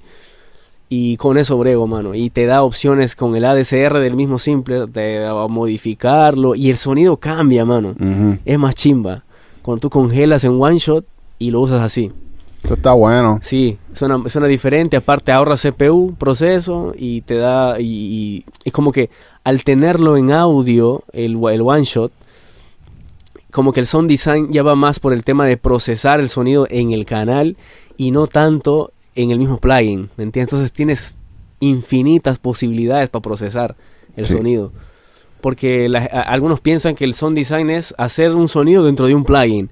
El sound design, mano, puede ser esto y, Oye, mira toda la... Ahí, Literal. y procesar eso, meterle un saturador, mano, ya tienes un kick ahí, mano, literal. sí. Eso es el sound design, o sea, no necesariamente es hacer sonidos en un plugin. Ya. Sound design es hacer lo que se te cante y procesarlo como tú quieras, con plugins externos, nativos, y lograr un sonido nuevo, ¿me entiendes? Y eso que está diciendo él es el round 3 de los Smash Battles que se llama Caja Sorpresa, en el cual nosotros le damos un folder con sonidos random. Random. No, no son one shots, no son percusiones, son frecuencias, son Claro. aire, cosas raras, Claro, claro, para que la gente tenga que crear sus one shots de esos sonidos. claro. Porque hay frecuencias bajas, medias y altas. O de ahí tú puedes decir, ok, déjame coger esto, esto lo puedo convertir en un kick, esto lo puedo convertir en un one shot, ¿me entiendes? Claro, So, claro. Round 3 de las batallas es eso mismo que acabas de decir. Ya. Súper duro. Oye, eh, conversación demasiado durísima. Eh, volví a charrear a decir la palabra durísima. esa. Hacho, no, no No sabes decir la palabra. eso. ¿Por Esa, ¿Por palabra, qué? esa palabra queda Esa palabra está baneada aquí en este ¿Por- canal. por qué, La mano? vamos a borrar. Ah, ¿Por qué? eso es de otro canal, de otra gente que usa esa palabra. Durísima. Sí, No, no lo digas. no lo digas. Le vamos a poner pip cada vez que ¿Y, suene esa y qué? palabra. ¿Y por, y por cuál la reemplazaron ahora? Máquina. Eso está máquina. ¿O cómo? Eso está máquina. Eso es una Está máquina. bien máquina. Para estar en onda con los chavos. Sí. Con la chaviza. sí. Bueno, con la gente que quiere con la palabra máquina. Máquina. Pero así lo usan. Eso está máquina. ¿O cómo? Mm. Eso es algo como que todavía yo estoy tratando de cacharle ese flow como que... Esa es me- nueva, es nueva. Es nueva. Me, me suena media rara, pero... tan- yo he escuchado que sí lo usan ahí. la- es una palabra que está máquina. Ya lo, tú eres bien máquina. Dale chamaquito, ¿entiendes? Ay, Como Claro. que la máquina de ataque, la máquina Ya. la más cabrona de todo, ¿me entiendes? Claro, ya entiendo, entiendo. Esta máquina. La máquina. Anyway, eh, yo digo que, que todo el que le guste este contenido tiene que coger ahora mismo y darle comentar, darle like, compartir. Porque yo pienso que lo de, de compartir es... Ayuda mucho también, sí. So, todo el mundo tiene que ponerse a compartir este contenido porque si queda cabrón y a la gente le gusta, vamos a tener que hacer más contenido. Literal. Oh, yeah. O sea, Mira, vamos a hacer una librería con Antian también por ahí. Sí, ah, se viene, se viene. Hacho, se estaría cabrón. Sí, mano. Sí. Full. Muy duro. Una librería hecha en Puerto Rico para el mundo entero, Corillo. Literal. Yeah. Con sonido boricua. Uh, Mira, entonces, dile ahí, a- habla a la comunidad y zúmbale ahí par de código de qué tienen que hacer para lograrlo dentro de la industria. Algo que tú pienses que...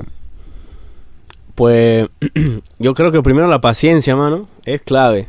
La paciencia porque nada se da de la noche a la mañana. Eso, las historias que se dan de la noche a la mañana pasan, pero tú no puedes esperar que eso te pase a ti, ¿me entiendes? La constancia y la disciplina, mano.